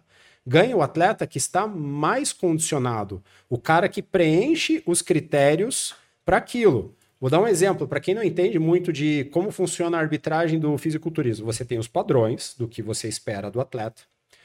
E eu escutei uma explicação muito legal do meu professor, do André Pierin, famoso pajé aqui em Curitiba, Conheço. que é o melhor treinador de poses do mundo. E ele fala assim: no final do campeonato, você tem que olhar para todos aqueles atletas e pensar: se eu transformasse todos eles em estátua, qual seria a estátua mais bonita que eu ia deixar que na massa. porta da minha casa para mostrar para todo mundo? Animal, comparação. Curti muito. É Vamos muito lá. bom isso, porque daí você entende o que é o fisiculturismo. É a pessoa que, dentro das características que são necessárias, tem o melhor condicionamento. O que não acontece no Olímpia. A gente fala da dinastia, da ditadura. A, o, vamos pegar lá o Coleman o último Olímpia dele, ele não merecia ter ganhado. Não estava condicionado. Mas, pô, o cara foi campeão oito vezes seguidas. Vendia pra caramba. Então vamos dar pro Coleman, não vamos dar pro Jay Cutler, não vamos dar para outra pessoa. Eu escutei um negócio hoje no consultório que fiquei de cara. Entendi uma pessoa que assiste todos os meus vídeos. Pô, a gente tem gente pra caramba assistindo em tudo que é lugar. E aí ele falou de um parente dele lá, um cunhado dele, que ele também queria que trouxesse. E ele me, ele me disse assim, ó. Nós temos que trazer ele para nossa seita. Sabe aquela coisa assim de. A gente tá falando de um negócio sobre saúde, viver, não sei. E ele falou isso de maneira muito instintiva. Ele falou: nós temos que trazer ele para nossa seita. Mas não, você sabe que no esporte a gente fala que existem as tribos, né? Tem. Tem a tribo dos maromba, que é a galera, a Kombi da academia, que vai, que socializa entre si e tal. O esporte que mais tem isso de de ser ali uma tribo fechada, que saiu até um estudo em Londres que comparou o crossfit com religião. Sim. O nível de fanatismo. Porra. Os crossfiteiros. Cara, eu sou fã do crossfit. Eu acho um esporte tesão pra caramba. Eu acho um esporte complexo, difícil. Pô, você tem que fazer levantamento olímpico e ao mesmo tempo você tem que andar de bananeira. Você fala, pô, Cara, é. você tem que ser. O, a ideia básica ali é ser o atleta mais condicionado em todas as valências. Beleza. Mas a galera forma uma tribo. Só anda quem faz parte do time do cross. Só vai sair para tomar cerveja depois do treino pesado quem faz parte do time. Se você não faz, pô. É, os maromba também são assim, cara. Os maromba também são assim. É, os maromba pra você ver. Os, é. os jiu-jiteiros só andam entre si, os caras do Maitai. Então são as tribos. A galera tá ali convivendo entre si, tá tudo Santa certo. ocitocina. A ocitocina é um hormônio que faz a gente fazer isso aí, ó. Viver em tribo, defender a nossa galera. Famoso hormônio do prazer. É. é. Doutor, uma perguntinha curta, com uma resposta direta. Se eu fizer um ciclo usando só estrogênio para dar ênfase no meu peitoral, você acha que dá certo? Então, isso aí é uma coisa importante, né? Da gente falar, o cara que usa testosterona errado, que deixa aromatizar demais, que vira muito estrogênio. O estrogênio em excesso no homem, lógico, o meu maior risco vai ser o quê? Desenvolvimento de câncer de próstata. Mas nós homens também temos glândula mamária, que está adormecida ali. Tem Aí câncer de fica... mama nos homens. Exatamente. Aí você está lá alimentando essa glândula mamária com estrogênio vai desenvolver aquele peitinho bonito, arrebitadinho, com mamilo grandinho, assim tal, pronto para amamentar 10 crianças. Aí você vê aquele cara que vai malhar com aquela regatinha escrito Universal, aqui Animal Pack, aquela regata em V que mostra os mamilos no meio do treino. E ainda é aquele peitinho olhando para você fazendo assim. Gato. Fala, pô, meu amigo. Tá cê, facilitando demais. Ficou Você tá construindo um super corpo pra ter esse peitinho que, sei lá, você tem medo na contração do supino que saia leite no teu olho, assim, ah, toma isso. essa porra. tá respondido. Você tem dificuldade de desenvolver peitoral, ciclo de estrogênio. É que nem o, aquele filme do Adam Sandler, que ele jogava futebol americano na cadeia. Ah, e eles iam jogar contra os guardas, né? Daí o guarda que tava usando a testa, tava bombado, não sei o que, os caras vão lá e botam um anticoncepcional. Uhum. Aí o cara começa a chorar e sentir a mama dele. Ai, hoje eu estou mais sensível. É isso que vai acontecer com você. O maluco do, do, dos potes de plástico em casa. Você que é aquela pessoa que adora guardar um pote de plástico na sua casa. Você pega aquela, sabe aquela, aquele pote de sorvete e mete feijão quente e bota na geladeira? Deixa eu falar uma coisa para você. Nem todo plástico tem composição estrutural para aguentar aquecimento a contração e dilatação de material e muitos deles liberam substâncias que são análogas, são parecidas com o estrogênio, como é o caso do xenoestrógeno. Tem um monte de gente que está usando texto, está usando hormônio, está usando uma, uma série de coisas, não fez detox, não deu uma olhadinha no corpo, não cuidou do fígado. Aí o que, que o cara faz? Entra uma aspira dessa aí, o sistema hormonal vira do avesso. Então, assim, ó, plástico, moçada, é um negócio que é muito prático no nosso dia a dia, é um negócio fantástico, né? Mas nem todo plástico é para esfriar, nem todo plástico é para botar no micro-ondas. Né? E aquilo que já vem, já vem lá com a determinação. Plástico para sorvete. Não é para micro-ondas. Micro pelo amor de Deus, você toma vergonha na cara e joga essa porcaria desses plásticos fora. Tinha uma Pergunta... época que o feijão tava tão caro que o meme era na internet assim: pô, abriu, abriu o freezer, peguei o pote de sorvete e tinha sorvete. Essa o cara tem que ter vivido para entender. Boa. Pergunta que não quer calar. Relação de hormonização com câncer. É inevitável. O cara falou bomba, já falou, e as, as pessoas já colocam assim: ó, falou em hormonização, vem duas coisas na cabeça: câncer. brocha e câncer. Brocha a gente falou aqui já, pode Sim. ficar se, se fizer da maneira incorreta, faça acompanhamento com o médico. Câncer. Começo ali, 1900 e bolinha, teve uma descrição de um caso clínico de um paciente que chegou no hospital, tinha recém começado o uso de testosterona e apresentou um quadro de câncer. Aí a descrição do artigo foi que testosterona causava câncer e esse cara ia morrer por causa da testosterona. Esqueceram de citar que ele era obeso, tabagista, etilista, sedentário, todo aquele kit inflamatório ali, aquele pool inflamatório. E o cara foi usar testosterona. Aí o que, que aconteceu? Muitos autores foram rever isso, falar, pô, mas será que é isso aí mesmo? E foram fazer os reviews. E aí já tem 10 anos que se sabe que a testosterona não está relacionada a nenhum tipo de câncer. Como a creatina não vai destruir o seu rim. Pois eu quero tocar nesse assunto. Explicar um pouco. Cre creatina era um troço louco, né? Nos anos 2000, era proibida no Paraná e era liberada em Santa Catarina. A galera da academia tinha que descer para Joinville, comprar creatina e voltar e ainda estava perigando ser preso por tráfico de substâncias ilícitas. Olha aí a, a Kombi da creatina. Mas também o pessoal olhava, pô, esse pozinho branco aí é de cheirar? Não, moço, esse é de tomar mesmo. É, pior se fosse de cavalo ainda, né? Exato. Tem os vídeos da internet que o cara chega para os velhinhos assim e fala assim: se o senhor soubesse que o seu filho é usuário de creatina, o que o senhor diria? Aprender, absurdo. É, é o pessoal se confunde muito, né, com, com a questão da suplementação, e é uma coisa que eu sempre digo, ah, principalmente para os meus seguidores, que a creatina é um suplemento que todo mundo deveria utilizar. Do cara, da, do cara que pratica atividade física de forma simples até a velhinha que, que precisa, putz, é, é, pegar compras do mercado, enfim, ter uma boa performance, um bo uma boa vida. A creatina, ela tem diversas funções no nosso corpo, entre elas a recuperação muscular, é, ela reduz né, a fadiga durante o treino. E, além de tudo isso, uma parte um pouco mais é, adentro ali da creatina, é, tem uma coisa chamada ATP, que é adenosina trifosfato. Quando a gente faz algum tipo de uh, esforço físico, essa molécula ela é quebrada e vira é, adenosina difosfato, e a creatina ela consegue acelerar a, a volta dessa molécula, onde ela vai virar o ATP de novo. Então, o famoso ciclo de Krebs. Ciclo de Krebs, exatamente. Então, se você tinha alguma dúvida de que você, independente de quem você seja, você precisava usar a creatina, está aí. Você, cara, vai melhorar tudo uh, dentro da sua vida. E uma coisa legal, eu queria perguntar para vocês também, que é em questão do dia, dia a dia de consultório de vocês, em relação à suplementação. É, a gente estava comentando sobre a dieta, sobre às vezes algumas pessoas que começam a fazer dieta e não conseguem, daí ela tem um erro e começa uma bola de neve, efeito cascata, né? O cara tem o, a, a, comete um erro e aí a dieta vai por água abaixo.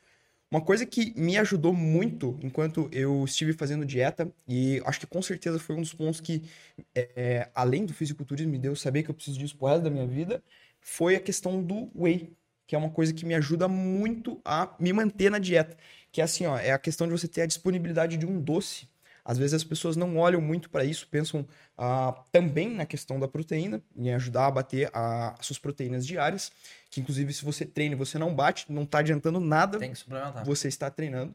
Depois a gente também fala um pouco sobre isso, sobre a questão da absorção da, das proteínas por refeição. Também não adianta você socar tudo em uma refeição só que o teu corpo não vai absorver. Talvez ele absorva, mas ele não vai conseguir utilizar tudo aquilo ali. Jejum intermitente.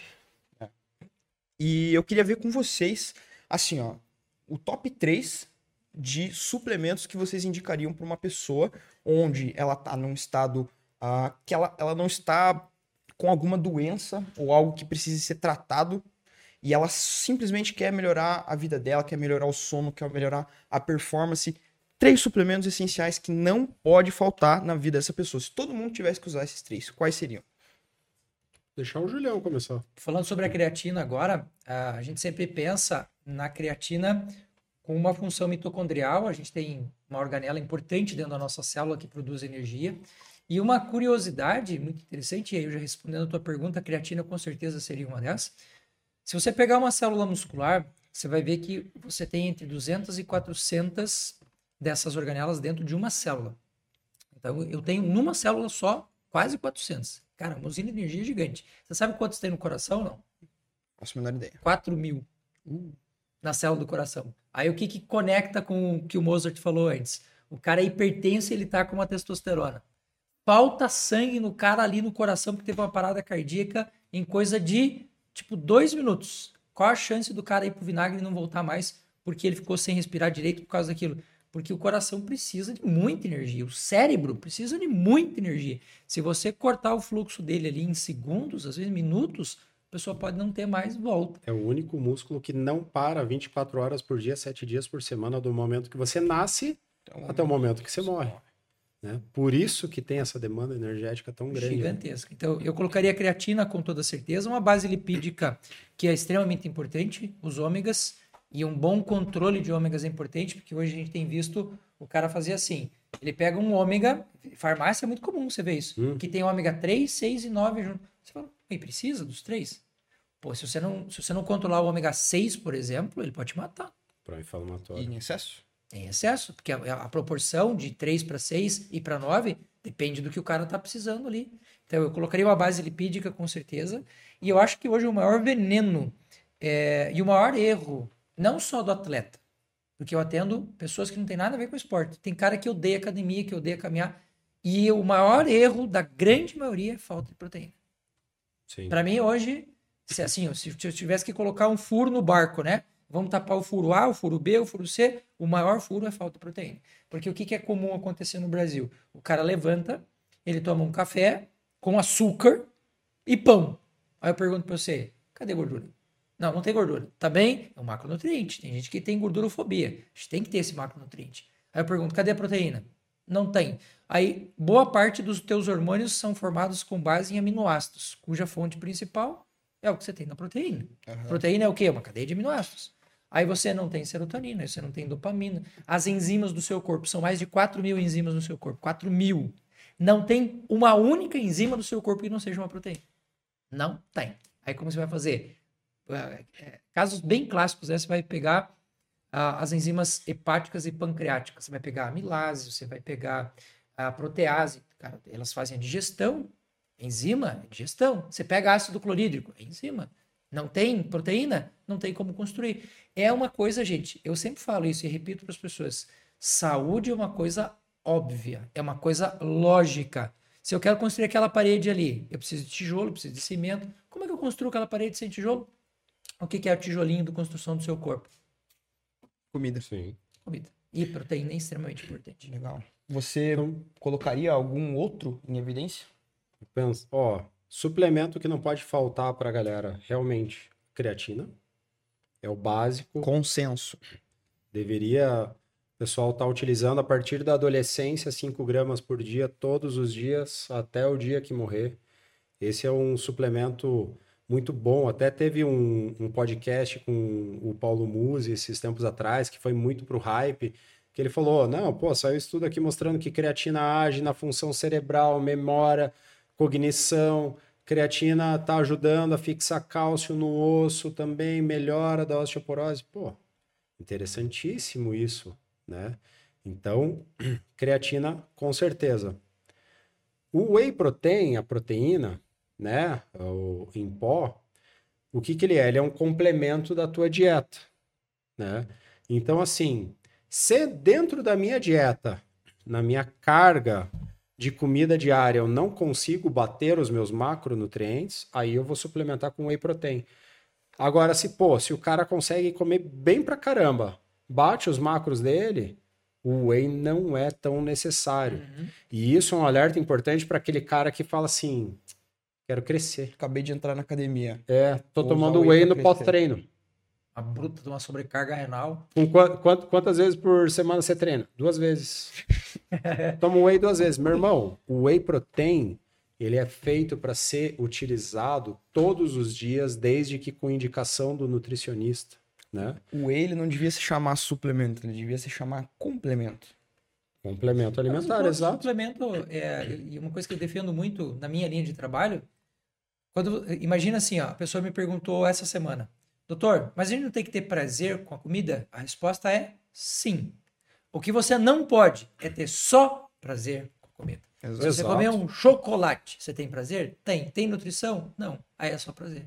A mesma coisa o whey. O whey ele vem assim, ó, cerejinha do bolo. Para você pôr a cerejinha do bolo, você tem que ter feito a massa, assado, pintado. É, você vai. É, sim.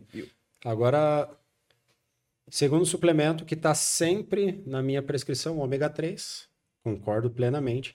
O ômega 6 é muito bom, sabe para quê? Dentro pra do quê? corpo pró-inflamatório, mas para bases de pele, cremes de pele, óleo de pele, hidratação, cicatrização, ômega 6, ele é bem legal. E o básico que nunca falta nas minhas suplementações: multivitamínico. Porra, importante. É que você me deu três opções. Aqui. É, é eu, multivitamínico, eu, eu tô botando como um só, né? Lógico que, puta, se eu fosse abrir a importância de cada vitamina aqui, meu Deus do céu, a gente fica mais 10 horas conversando sobre isso. Mas o multivitamínico, por tudo aquilo que você já falou, né, Júlio? Pô, cofator, para todos os processos de funcionamento do meu corpo, eu preciso ter as minhas vitaminas em dia. E só que assim, não basta eu pegar qualquer multivitamínico que tem na farmácia e falar, não, eu tô complementando aqui, porque geralmente a dose que ele serve ali, a dosagem máxima, a RDC, ela é muito inferior ao que você realmente precisa. Então, assim, um multivitamínico personalizado, às vezes, é muito mais eficaz do que você pegar esses que já vêm prontos na farmácia, né? Sim, com certeza. Desses prontos da farmácia, tem um que eu gosto demais, que é o Gerovital. Porque além de ser um multivitamínico, ele vem com ginseng. Uhum. Aí a galera fala, pô, ginseng, que coisa de velho, né? Falar de ginseng. Ginseng é um dos melhores secretores de cortisol natural que a gente tem. Você toma ali um, um ginseng de manhã, ele vai melhorar a tua curva do cortisol, você vai ficar mais ativo, mais disposto. A galera só pensa no cortisol como hormônio do estresse, né? Cortisol é o hormônio que liga o teu metabolismo, que faz você acordar. Você está dormindo, de repente, pum, você abriu o olho e falou, opa, acordei. É o primeiro pico de cortisol. Ele vem caindo perto da hora do almoço, vai dando aquele soninho. Aí os espanhóis foram geniais e criaram a siesta. Todo ser humano deveria dormir 20 a 30 minutos depois do almoço, todo santo dia, que é para quê? Melhorar essa curva do cortisol para ele dar um segundo pico mais alto, que ele vai dar um segundo pico depois do almoço, e depois ele vem caindo à medida que o sol vai se pondo, esse cortisol vai, vai caindo, todos os animais da floresta vão dormir. E nós queremos fazer o quê? Pegar o celular, pegar e assistir TV, é. pegar e fazer outras coisas que não simplesmente ir desconectando e se deixar dormir. Essa coisa que você pensou aí é boa, tá? De vez em quando. pra você que anda. Dorme melhor, né? fazendo... né? É. Então, Dorme melhor. E, tal. E uh, qual que é a opinião é, de vocês sobre melatonina? Pô, importantíssimo, desde que bem indicado. Então, assim, ó, não... melatonina, ela é formada a partir do triptofano. Triptofano, ele é formado a partir do metabolismo dos carboidratos. Se eu tenho uma boa ingestão de carboidratos bons e eles têm uma absorção legal, eu já vou ter a formação desse triptofano. Mas para a melatonina do meu corpo funcionar, o que, que eu preciso? Eu preciso de um quarto que esteja extremamente escuro, então um blackout eficaz, é, eu tenho que ter uma questão de prova de som, eu não posso ter barulho me incomodando.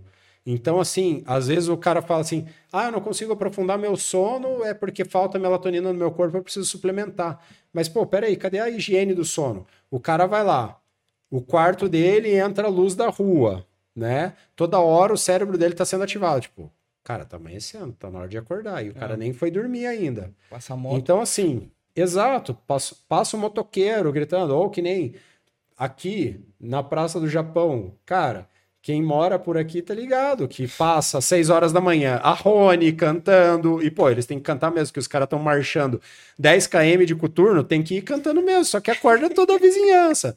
Daí, pô, é 10 e meia da noite, o grupo dos ciclistas passa apitando e gritando, mais adrenalina, menos gasolina. Daí você fala, pô, legal, cara, concorda com o movimento, mas deixa dormir, cacete, pô.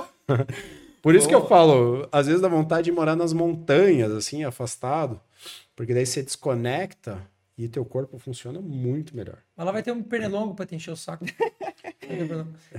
você sabe que uma das coisas, a gente está falando aqui do efeito visual e é, é verdadeiro, porque a própria curva de liberação de melatonina na presença de luz azul, por exemplo, ela faz assim, ó, abrocha na hora, é muito rápido. Mas um, um dos estímulos externos que tem esse poder é o olfato. Você sabe que o rinencéfalo, que é a região do cérebro que é responsável pelo processamento da informação, ele não tem meios, meios termos. Porque, por exemplo, a visão ela sai daqui, vai lá para a parte de trás, faz, passa pelo que a gente chama de circuito de integração primário, vem para frente de novo para o córtex para você processar. Então eu posso, olhando para você, ignorar você. Sim. Eu posso escutando você, ignorar você. Mas, Mas tenta peidar na sala. não tem como ignorar essa porra. E o rinencéfalo é assim. Boa. E se você tem um, um no, no teu espaço um odor que enche o saco, um odor, qualquer coisa que te chame muita atenção, você pode ter problema de sono por causa disso. E a melatonina tem um estudo bem legal que, ela, que, que mostra que ela tem sim um impacto nessa redução da latência do sono, o tempo em que você dorme e, e é, deita e vai dormir, ela diminui bastante isso, mas a associação dela com óleo essencial de lavanda, lavanda. faz você ir da N1 para N2, N3, fazer um sono bonitinho. Tá, sabe? É, pois é. E os dois isolados, por incrível que pareça, eles não têm uma eficiência tão boa quanto os dois juntos. Para resumir, a melatonina ela ajuda você a induzir no sono. Diminui a latência do sono. Diminui a latência e a lavanda melhora o... O mergulho. O aprofundamento do sono. Aí entra a glutamina para a formação do GABA. O GABA tem um poder extremamente importante. Aí o lazarento faz o quê? O GABA é uma balança química, né? Sim. o GABA aqui e o glutamato lá. Quando um sobe, o outro desce. Via de regra, os dois são feitos do ácido glutâmico, super de boa. Aí o que, que o lazarento faz? Vai lá e come uma comida chinesa com glutamato monossódio. Aí, ah, então larga essa porra desse sushi aí, cara. Vocês não vai. legal, legal. Ou deixa o sushi para hora do almoço, né? É. Que é uma possibilidade. Bom, nós estamos aqui há uma hora e meia conversando e a tá coisa passa rápido, a conversa é boa. Você sabe que você tá lascado, né? Você vê aqui, se agradou a turma, você vai ter que voltar, você sabe. Não, se, se, se bater pelo menos 100 mil likes, aí a gente faz a parte 2. Galera, se vira. Se vai vira. dando likezinho aí. Se der 100 mil likes, ele pinta o cabelo de azul. Ah, brincadeira. Pô, os últimos fios que me restam aqui. eu já tô quase fazendo, que nem os caras jogando aquele pozinho para fazer uma, um fundinho preto para tentar enganar um pouco mais. Boa. Nós temos aqui no, no nosso podcast três quadros que são legais, são paradas estratégicas que mostram o Mozart para muito além das câmeras, para muito além dos microfones, né? E o primeiro quadro, que é o quadro importante, é aqui eu quase pirei. Momento da sua vida que foi o momento que deu aquela desesperada, aquela desestruturada, que você, pô, vou ter que dar uma pensada nisso aqui. Isso aí foi é uma história verídica, aconteceu comigo mesmo. No ano de 2019, eu pesava 60 e cacetadas quilos a mais. Eu cheguei a pesar quase 150 quilos. E um dia estava de plantão. É, a minha rotina era: eu trabalhava 28 dias por mês e folgava só dois. Eu tinha um final de semana livre por mês. E alguns dias eu fazia plantão noturno, então eu emendava. Muitas vezes eu fazia 36, já cheguei a fazer 96 horas de plantão seguido sem parar. Péssimo. Estresse inflamatório lá em cima, bombando. Beleza. Belo dia, tô lá de plantão, aquela porpetinha ambulante, né? Já tava quase andando com a, com a marcha aberta, parecendo uma mulher grávida, né? Só que, pô, o meu nenê era baconzitos puro, né? E o que que aconteceu? De repente, pô, estranho, né?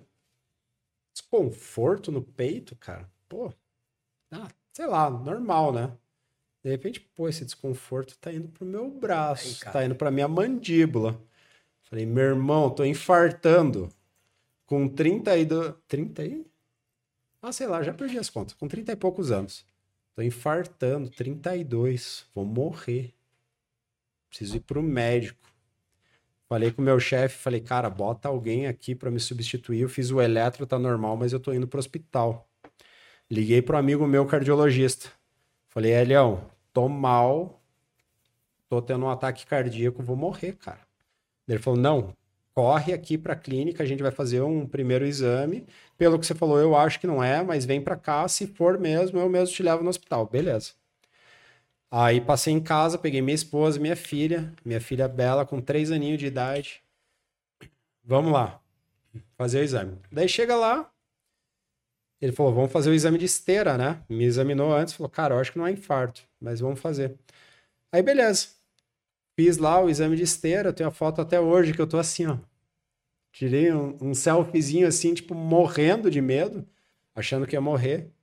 Daí fez o exame normal. Daí ele falou, Mozart, você não, você não tá infartado. Mas você tá estressado pra caramba.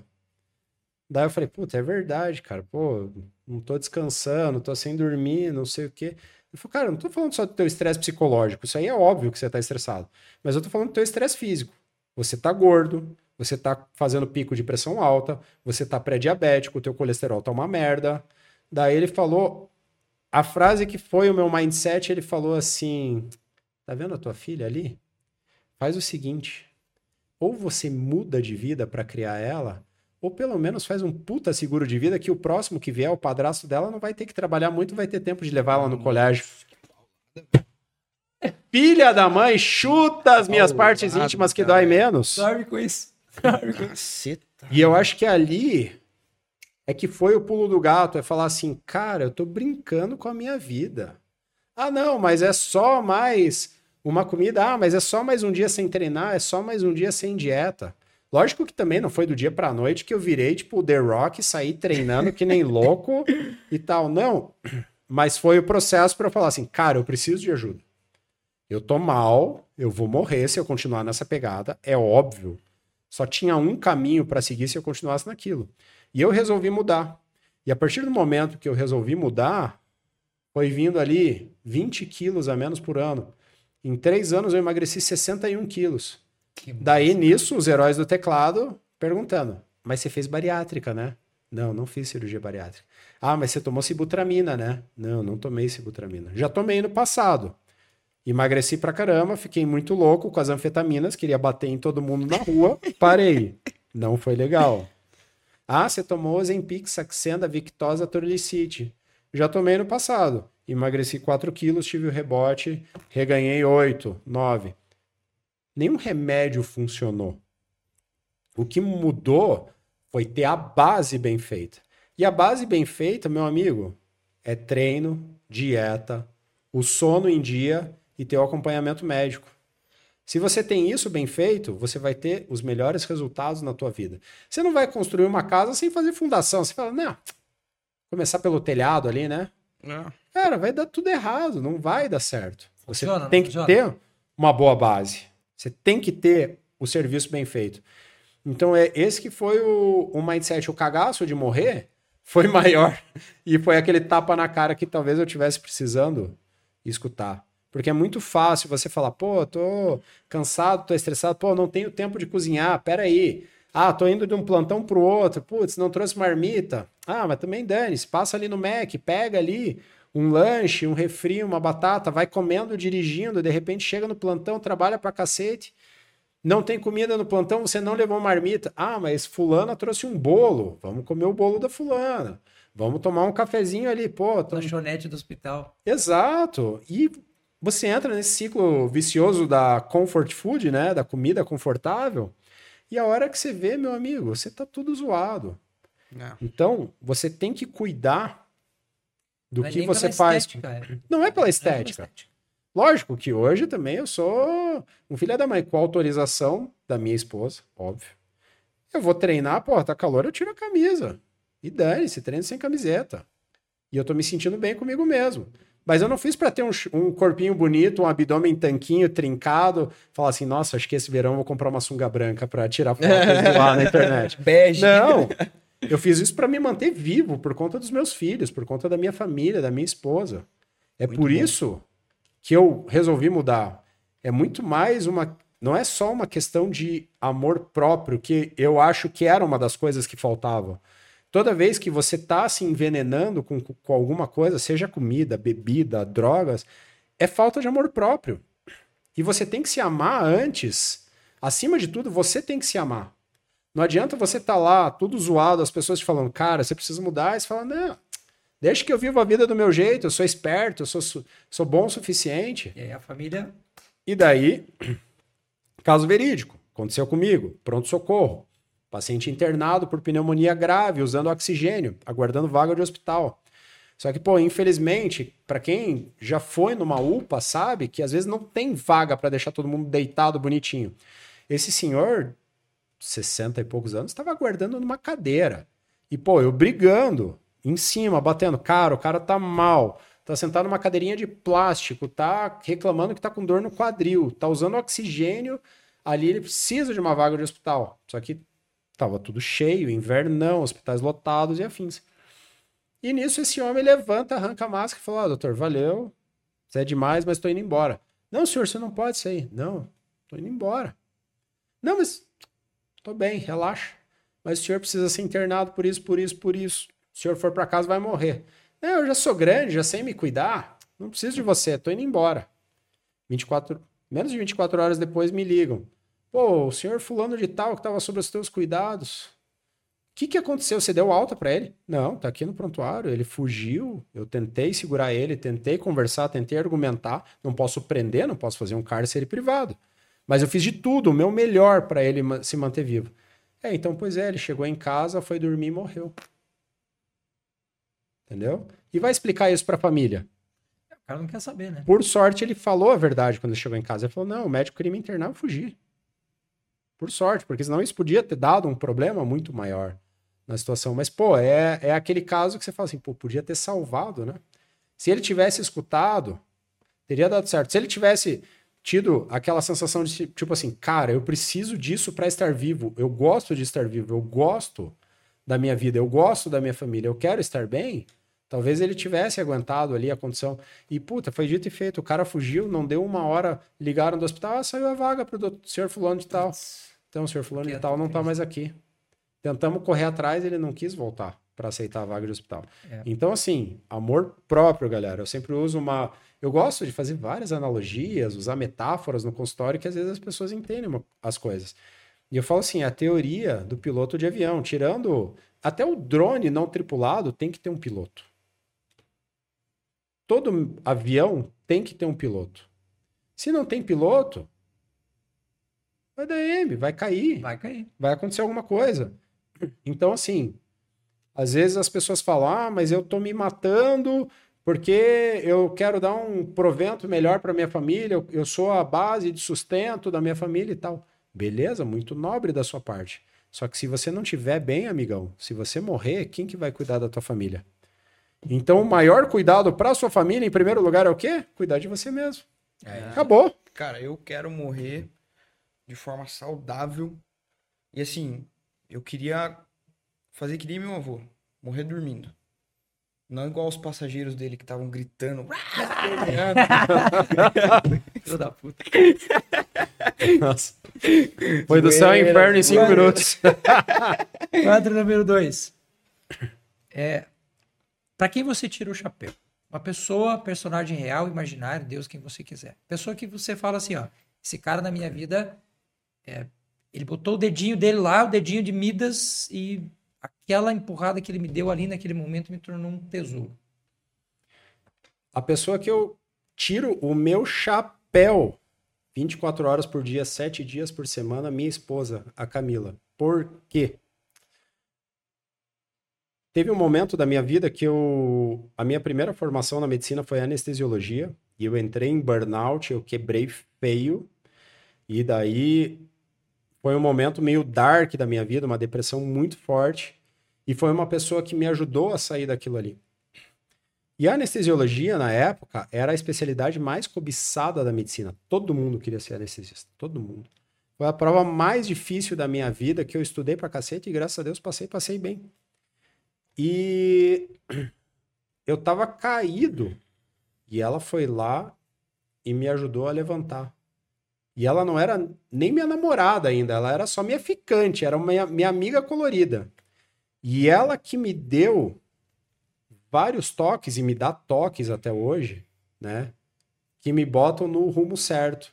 Foi ela que, um dia, numa conversa aleatória, jantando assim, ela falou: Cara, e agora? O que, que você vai fazer da tua vida? A gente tava na casa da avó dela jantando.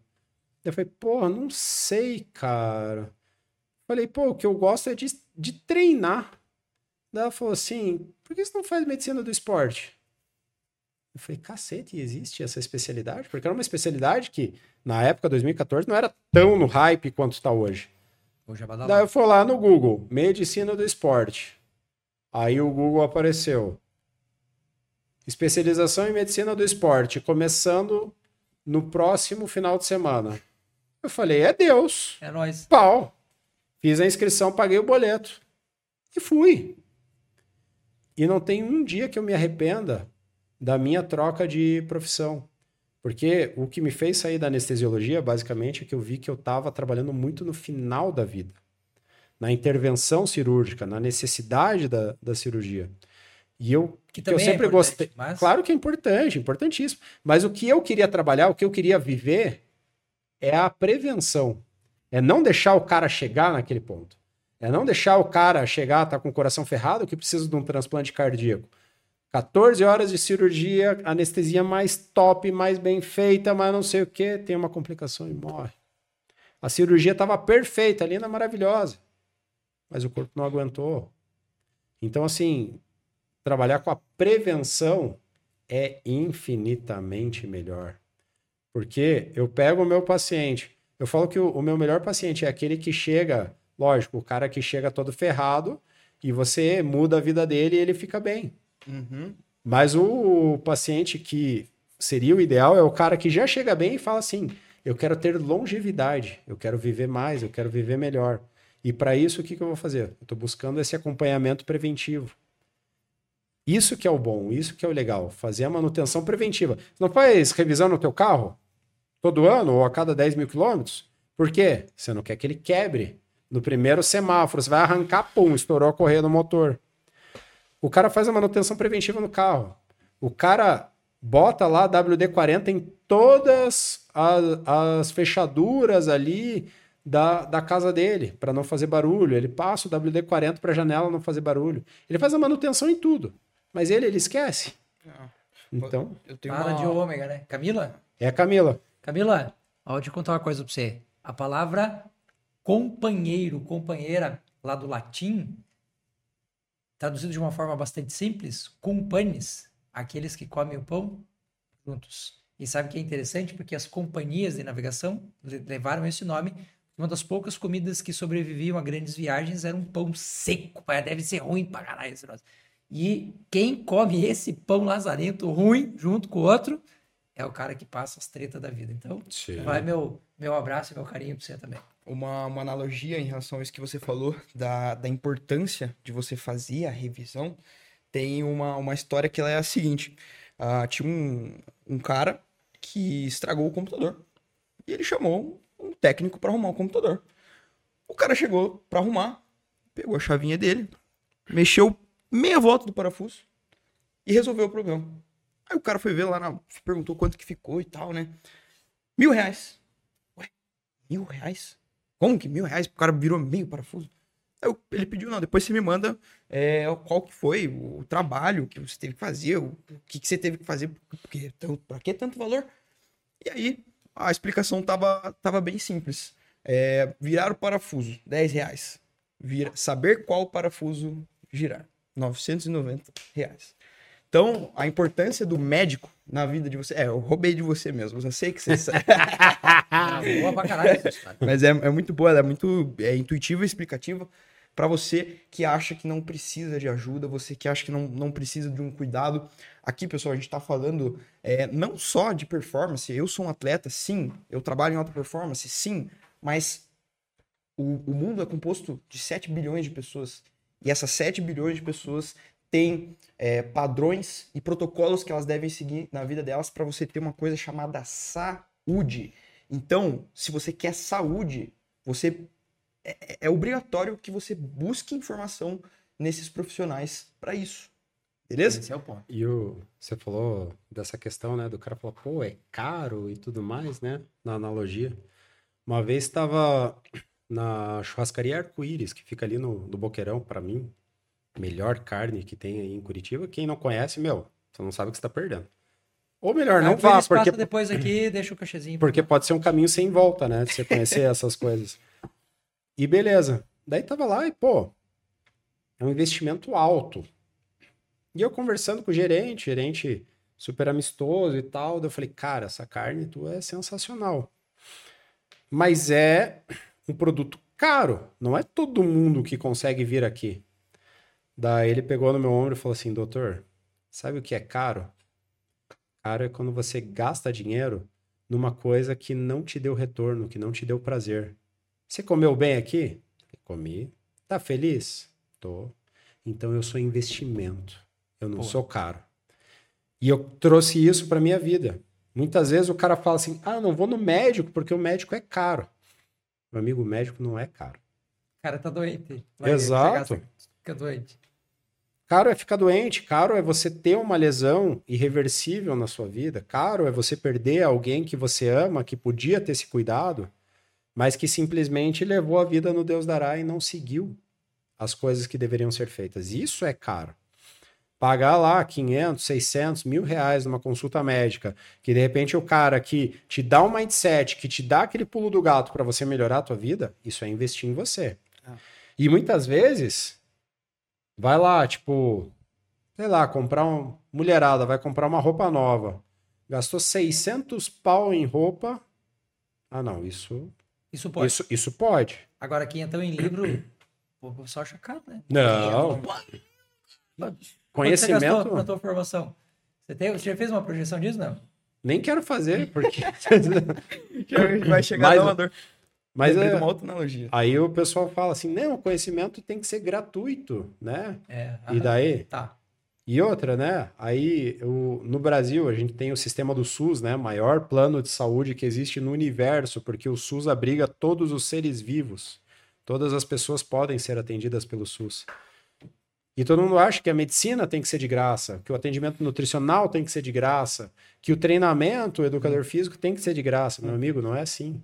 Se você for pegar quanto que eu gasto, cada cursinho que eu vou fazer, um final de semana, seis pau de, de investimento, porque eu quero aprender, eu quero saber o que, que ele, aquele autor está falando, aquele professor está falando, para melhorar a minha profissão.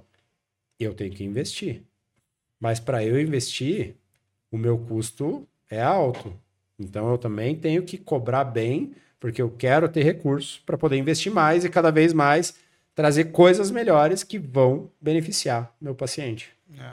Vou te falar uma coisa que você está me ouvindo agora aqui, ó. Presta atenção. Para você nunca vai fazer isso nem comigo, tá?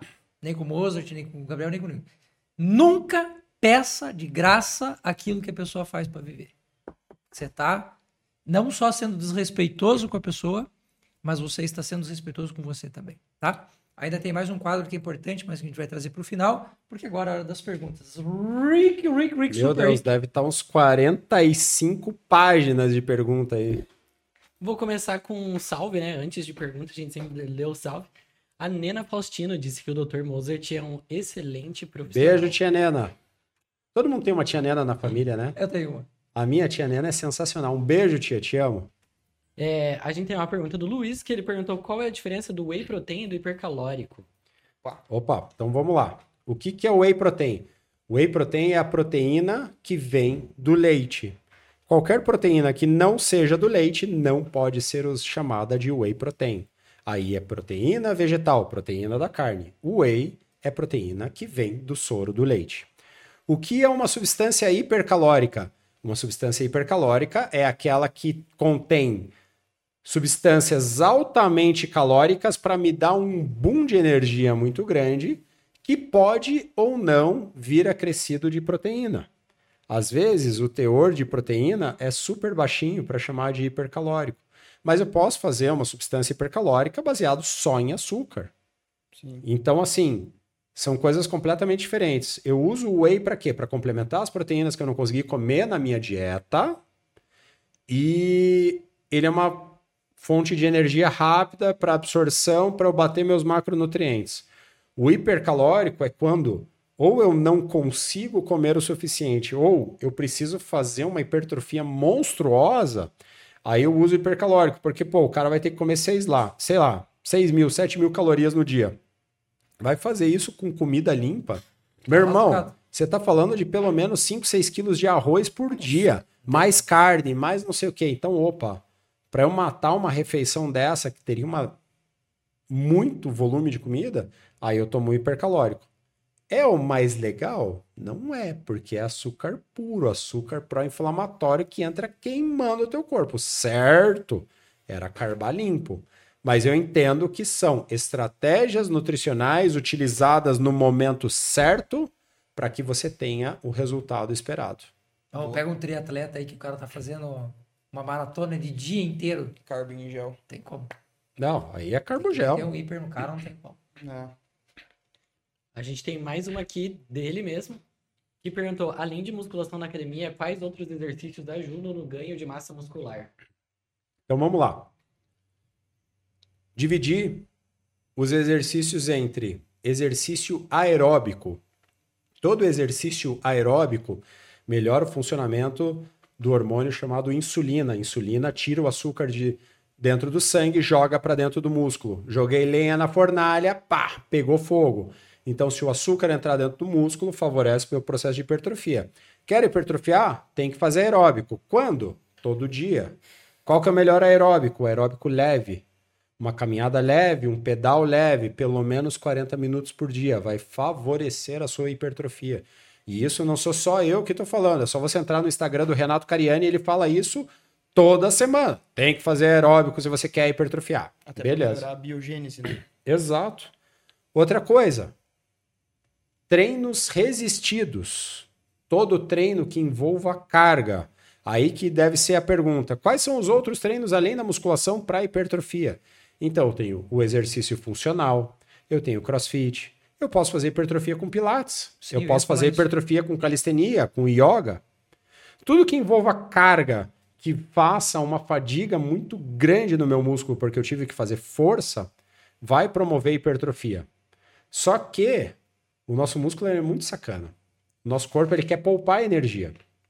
Então, se você não tiver, dentre qualquer atividade que você faça, se você não tiver um sistema de progressão de carga de maneira inteligente, de maneira periodizada, você nunca vai ter hipertrofia.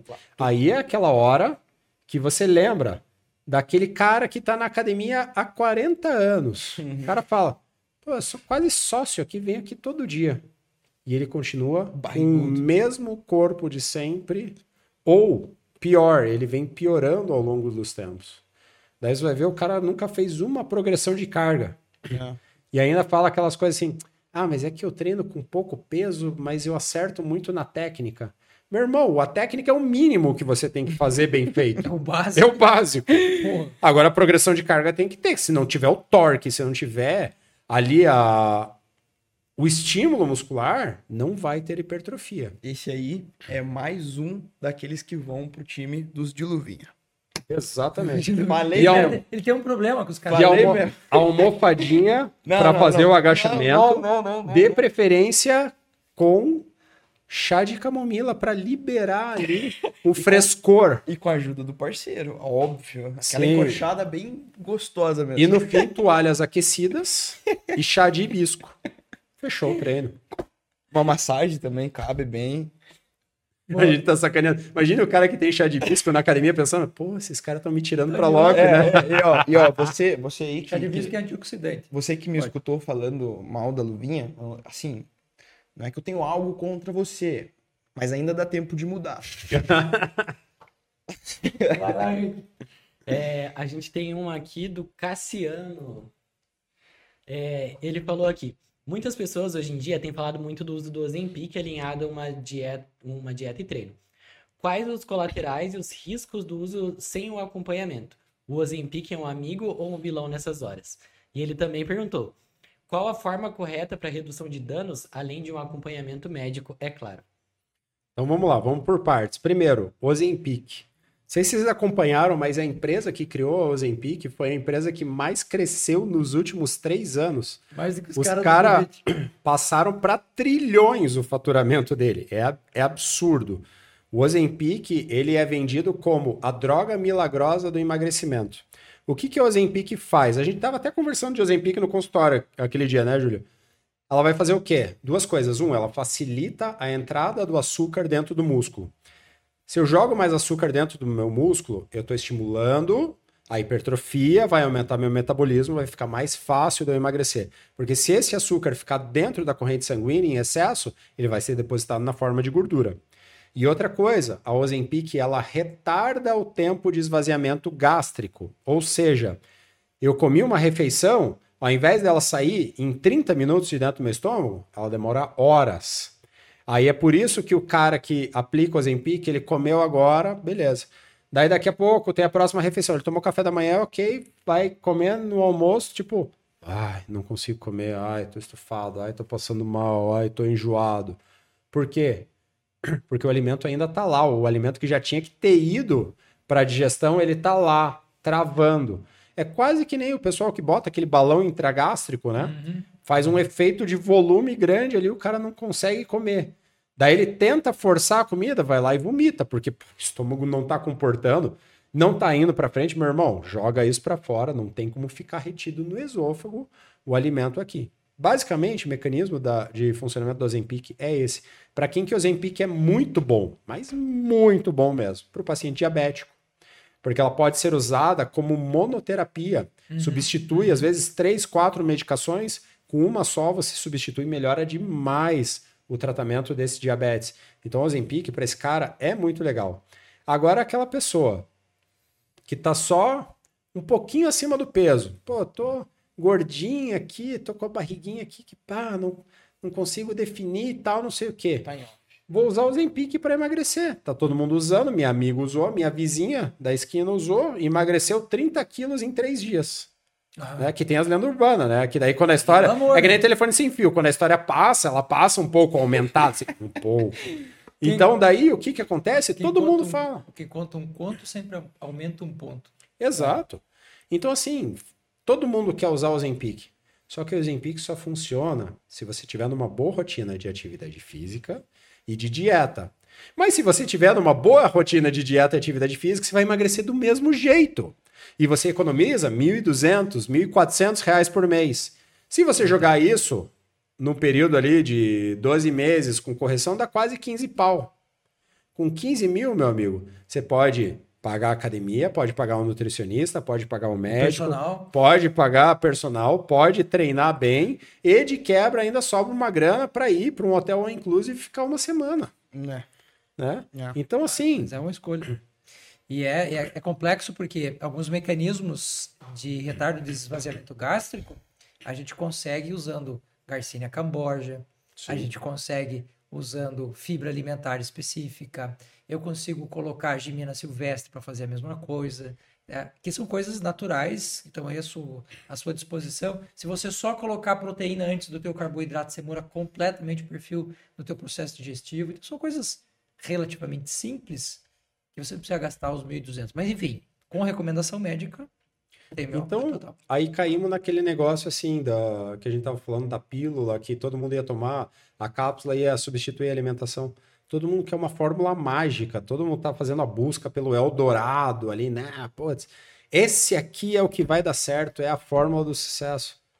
Meu irmão, faz o quê? Não sei quantos bilhões de anos que existe esse mundo. A única coisa que deu certo é a base, é o treino, a dieta, dormir bem e tá bem suplementado, tá com acompanhamento de equipe de saúde. É.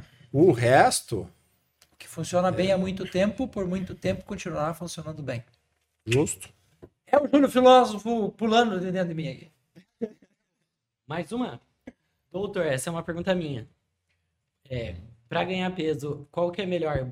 É, Buclina ou, ou Coba Vital? Então vamos lá. O... Quando a gente fala do uso de medicação para abrir o apetite, né, para ganhar, para ter fome, eu posso usar os antihistamínicos, eu posso usar o, a parte do complexo B ali do Coba Vital, que ele vai fazer o quê? Ele vai tirar o meu freio da fome, né? Ele vai estimular muita grelina, vai baixar a leptina. Eu vou ter fome o dia inteiro. É como se tivesse um buraco negro no meu estômago que quer absorver o universo. Aí vai me forçar a comer muito mais. Beleza. São estratégias que podem ser utilizadas em pessoas que não consigam é, é, bater as calorias necessárias. E daí você tem que abrir assim esse gap para ele poder comer mais por refeição para dar certo. Gosto disso? Não. Prefiro muito mais o quê? Mexer na chamada densidade calórica do alimento. Então, para entender o que é isso, quando eu falo de densidade, é a quantidade de massa que eu consigo botar num volume ali. Então, eu posso, de repente, pegar. É... Vou dar um exemplo bem esdrúxulo. Não é isso, tá, galera? Mas eu posso pegar o equivalente a um brigadeiro ou um prato de 150 gramas de arroz. Pô, 150 gramas de arroz ficou pesado, não vou conseguir comer. Mas o brigadeirinho vai ter as mesmas calorias, eu preciso bater essas calorias, então eu vou jogar no alimento de menor volume. Então, às vezes, só na estratégia de mexer na densidade calórica do alimento, eu já não preciso nem fazer uso desses outros artifícios, tá? Lembrar que eu tenho que ter paciência. Pô, às vezes eu quero ganhar peso, quero ganhar músculo, Quero hipertrofiar, mas eu quero isso para daqui três meses, porque em dezembro eu tenho que ir para a praia. Pô. Não é prioridade. Não, tem que entender que é um processo lento, gradativo. Caímos naquilo que o, o Júlio estava falando muito bem. O músculo vascularizado, ele consegue se reparar. Tendão, colágeno puro, difícil, pouca vascularização. Então, se meu músculo crescer muito rápido, o tendão vai crescer muito mais devagar. Aí ele pode romper. Por isso que tem tanta gente que está fazendo ciclo de hipertrofia, aquelas dieta monstruosa, tá no booking, tá crescendo pra caramba, vai lá e pum, estoura um tendão do bíceps, estoura um tendão do peitoral, fica parado. Então o crescimento ele tem que ser lento, gradativo, sustentado, assim como o emagrecimento também, para que eu vá acostumando o meu corpo àquela situação. Porque se eu quiser fazer muito rápido, o meu corpo ele tende a querer estar no estado que ele estava antes. Aí o que, que ele vai fazer? Ele vai achar algum mecanismo para fazer você ou perder todo o peso que você ganhou, ou ainda reganhar todo o peso que a pessoa emagreceu.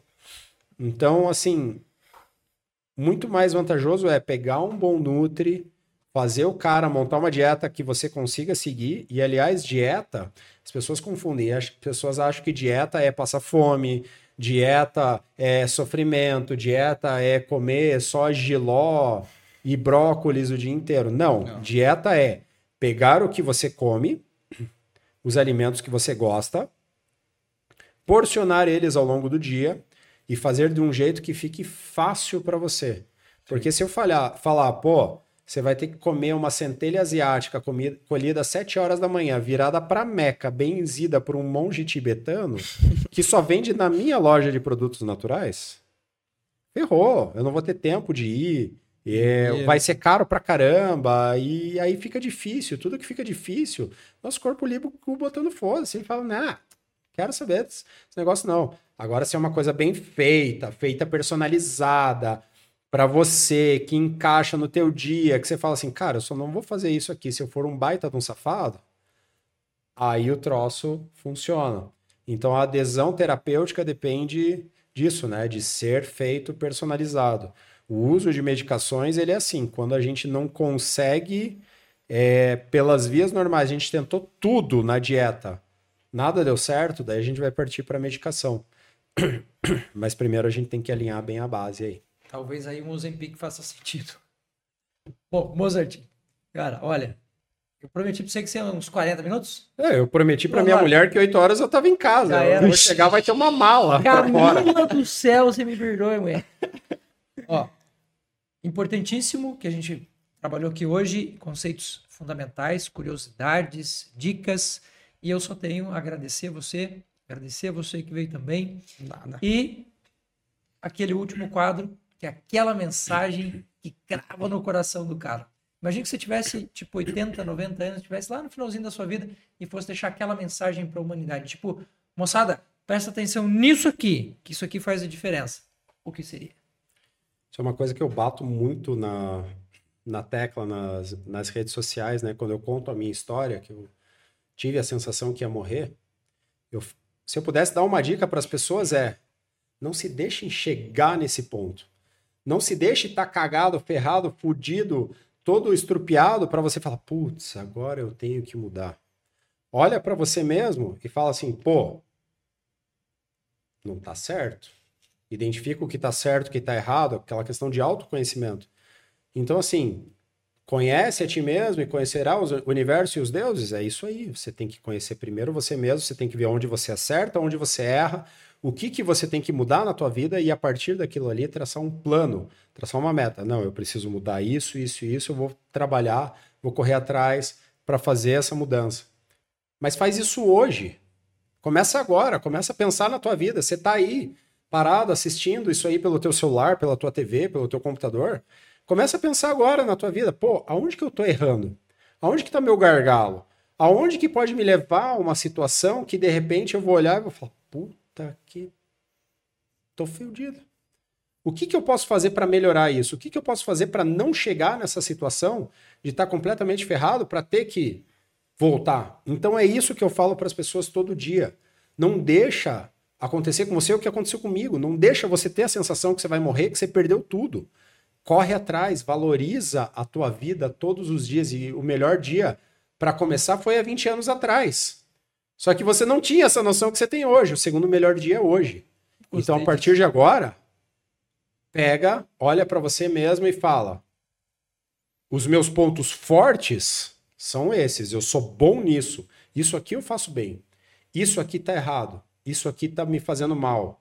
É o cara que fuma um cigarro para passar ali a ansiedade. É o cara que tá todo dia tomando a dosezinha de uísque para dar aquela acalmada nos, nos nervos. É o cara que faz a fuga dele na comida, na droga e tudo mais. Olha para você mesmo e fala: valeu a pena esse prazer barato? Essa dosezinha de uísque que tá quebrando o teu fígado, valeu a pena? Você vai deixar você estar tá com cirrose lá na frente, morrendo numa UTI, com barriga d'água, com insuficiência cardíaca, você fala, putz, se eu pudesse voltar no tempo, teria feito tudo diferente. Não deixa isso acontecer, galera. Faz a manutenção preventiva, cuida de você hoje. É isso que importa. Eu Exato. sempre uso aquela frase: você vale muito. Você é a pessoa mais importante da tua vida. E você está deixando tudo esvair pelas tuas mãos porque você não olha para você mesmo. Você está preocupado com a conta que tem que pagar no final do mês? Você está preocupado que ano que vem, de repente, vai ter o reajuste do colégio do teu filho? Você está preocupado que, putz, daqui a três meses vai ter uma viagem de trabalho? Que... Você está preocupado com um monte de coisa e você não se preocupa com você. Então olha para você em primeiro lugar, seja egoísta, cuida de você em primeiro lugar, porque se você cuidar de você, você consegue cuidar de todo mundo que está ao redor. Pessoa que está bem não enche o saco. Gostei. A verdade é essa. Boa, Pessoa que está bem não fica doente. Inclusive, né? Exato. Porque tem uma, uma passagem do Freud que diz assim, ó, as pessoas que enchem o saco dos outros, elas têm um buraco existencial tão grande dentro delas, que cria um eco tão grande, que incomoda tanto que dela vem encher o saco da vida do outro. Bom, Exatamente. Gabriel, sua mensagem final pra galera que te acompanha aí. Só não vale falar do vô que morreu. Era brincadeira aquela história, tá? Não era de verdade. Bom, pessoal, eu acho que uma coisa que eu vou levar para casa dessa conversa que é algo que eu já dou muito valor, mas me deu um, um insight um pouco diferente, foi a questão do amor à própria vida e o amor à família. Eu acho que é, diante de toda a criação que eu tive, eu sempre fui alguém que tive muito amor na minha vida. E eu acho que eu não seria quem eu sou hoje sem isso. E eu sei que muitas pessoas. É, eu acho que a vida da, da, das pessoas devia se basear nisso, buscar a felicidade, buscar o bem-estar é, interior. E seja isso, putz, colocando um shape, sabe? Seja isso a, tendo um trabalho que é o trabalho dos seus sonhos. Busque prazer. Busque prazer e nunca pise em ninguém. Eu acho que uh, é algo que não pode faltar também, porque, na minha opinião, não adianta o, o prazer que você tenha quando você chegou naquele lugar uh, pisando em alguém, subindo pelas costas de alguém, aproveitando uma onda, alguma coisa assim. Para mim, isso é muito feio. Tá? Então, acho que fica essa a, a mensagem. E família, pessoal. Família, uh, creio eu que é a coisa mais importante que existe na nossa vida. Então, a, a base do ser humano, desde quando a gente surgiu na história, se baseou em laços familiares e no final das contas são as únicas pessoas que você pode contar. Então, assim, não uh, parece até meio dramático, meio melancólico, né? Mas é isso. Essa é a minha mensagem para vocês e... e é isso. Por mais vezes que a gente apareça por aqui. Super Isaac Newton. Lembra um pensamento dele interessante que diz assim: se vejo longe, é porque estou sobre o ombro de gigantes, meus pais e professores. Sim. Papai, mamãe e professores. Moçada, dia fantástico, maravilhoso. Se você nos acompanhou até agora, duas horas de conversa e ainda não fez a inscrição, vamos combinar que é sacanagem. A gente vai na casa pegar? Vou pegar você aí. faz a tua inscrição, ativa o sininho e se for interessante, faz o compartilhamento desse vídeo. Posso dar uma palavrinha antes de terminar? Pode. Posso. Bom, pessoal, outra coisa também que eu queria falar aqui para vocês é fazer um agradecimento especial à Lift, a minha patrocinadora oficial de roupas, e queria convidar todos vocês a passar lá no site deles, conhecer as roupas. Essa camiseta que eu estou usando, eu estou usando a calça deles também. Então, você que vive essa vida, esse lifestyle, que gosta de uma roupa confortável, gosta de uma roupa ah, onde você vai estar bem vestido em qualquer situação, é Lift na veia. E abriu a minha loja de suplementos. Também, se você ainda não conhece Dragon Fit Suplementos, convido você a entrar lá no Instagram, arroba Dragon Fit Suplementos, e conferir. Tá? É, a gente tem uh, todos os suplementos que você precisa. Creatina que a gente falou tem lá, ômega que a gente falou tem lá, whey. Então, vale a pena dar uma entradinha, lá, uma conferida lá no site. Qualquer dúvida que você tiver, pode chamar no direct, pode mandar mensagem lá no WhatsApp, que a gente, a nossa equipe vai estar respondendo. Fechou? Então é isso. Um abraço a todo Instagram mundo. Obrigado Mozart, por acompanhar. Dr. Mozart. Arroba DR Mozart Moraes. Queria fazer um dois agradecimentos especiais. Um que eu nunca posso esquecer, que são grandes amigos meus, que é a pizzaria Bodybuilder, que existe aqui em Curitiba. Da a maior e melhor pizza do universo. Já comi o Gé Furtado, já comi o Dudu Halushi e já comi a mim mesmo, porque tem uma pizza com meu nome lá. É sério? e toda você. semana eu recebo a piadinha. Haha, comi você. você. Me manda a fotinho. Então, galera, pizzaria Bodybuilder tem a pizzaria, a pizza com meu nome lá, é sensacional. É o doce que eu recomendo para fugir da dieta, porque tem todo um cálculo específico feito daquilo. Tem cupom? Não, só tipo, vai. Pode crer. Acho que acho que essa história de cupom é que eu não posso, mas eu acho que se você digitar lá DR Mozart, deve dar um. Tinha uma época que dava um. Você comprava uma pizza, digitava DR Mozart, você ganhava um enroladinho de caseína. Não sei se existe ainda isso. Tem que Vai lá perguntar. No, pergunta no Instagram, lá no direct, que o Raizão responde. Boa. Mas, assim, meu agradecimento mais que especial, primeiro aos meus pais, né? A minha fonte de vida aí, minha fonte de conhecimento. Os caras que batalharam um monte, que me criaram aí, meus irmãos que foram meu alicerce aí por muitos anos da minha vida, me apoiaram, correram atrás, me ajudaram. E mas eu não, não posso deixar de enaltecer acima de tudo as pessoas que são a força motriz da minha vida, que é a minha esposa Camila, a minha filha Bela, o meu filho Noah e a minha cachorrinha Enola. É por vocês que eu tô aqui, é por vocês que eu me cuido, é por vocês que eu acordo quatro e meia da manhã todo dia para fazer aeróbico, porque é a hora que eu posso fazer o meu aeróbico e eu prefiro matar ali uns minutinhos de sono e ter meu treino bem feito, correr atrás, fazer as coisas, não é só por mim, é porque vocês são a minha razão de estar aqui. Então eu queria deixar um agradecimento muito especial e principalmente a Camila que, pô, é o é o grande turnover da minha vida, é o, a pessoa que mais me impulsiona, que mais me joga para cima. Cada elogio dela vale 50 mil likes no Instagram fácil. Então, assim, queria agradecer em especial você, amor, por todos os anos de, de apoio aí. Lógico, não, não sou o marido perfeito, ninguém é perfeito, perfeito só Deus. Mas eu procuro ser o melhor todos os dias porque ela merece, é sensacional. E desculpa não te devolver até as noite. não, o problema, ela já tá ligada, ela sabe que eu falo pelos cotovelos que quando eu vou fazer podcast não é uma parada assim, né? 40 minutos, vai é. acabar. Ela já tá ligada que o papo flui e vai, mas ainda bem que ela tá lá. É que eu não conheço assistindo. ela pessoalmente, aí eu fico com medo, porque daí na rua você é, é, é, apedrejado por alguém, você não sabe nem quem é. Exato. Vocês eu me cuido. Como se diz no interior da vaca mansa, é que você leva o coice, porque você não tá esperando a brabo, você chega lá. Tá? Exatamente. Muito Moçada, bom. obrigado pela conversa, foi um prazer. E volte sempre que quiser e eu vou Amém. te chamar outras vezes. Obrigado. É Galera, para todo mundo que assistiu, fica com Deus aí. E quando isso aqui virar, vai virar pro Instagram ou não?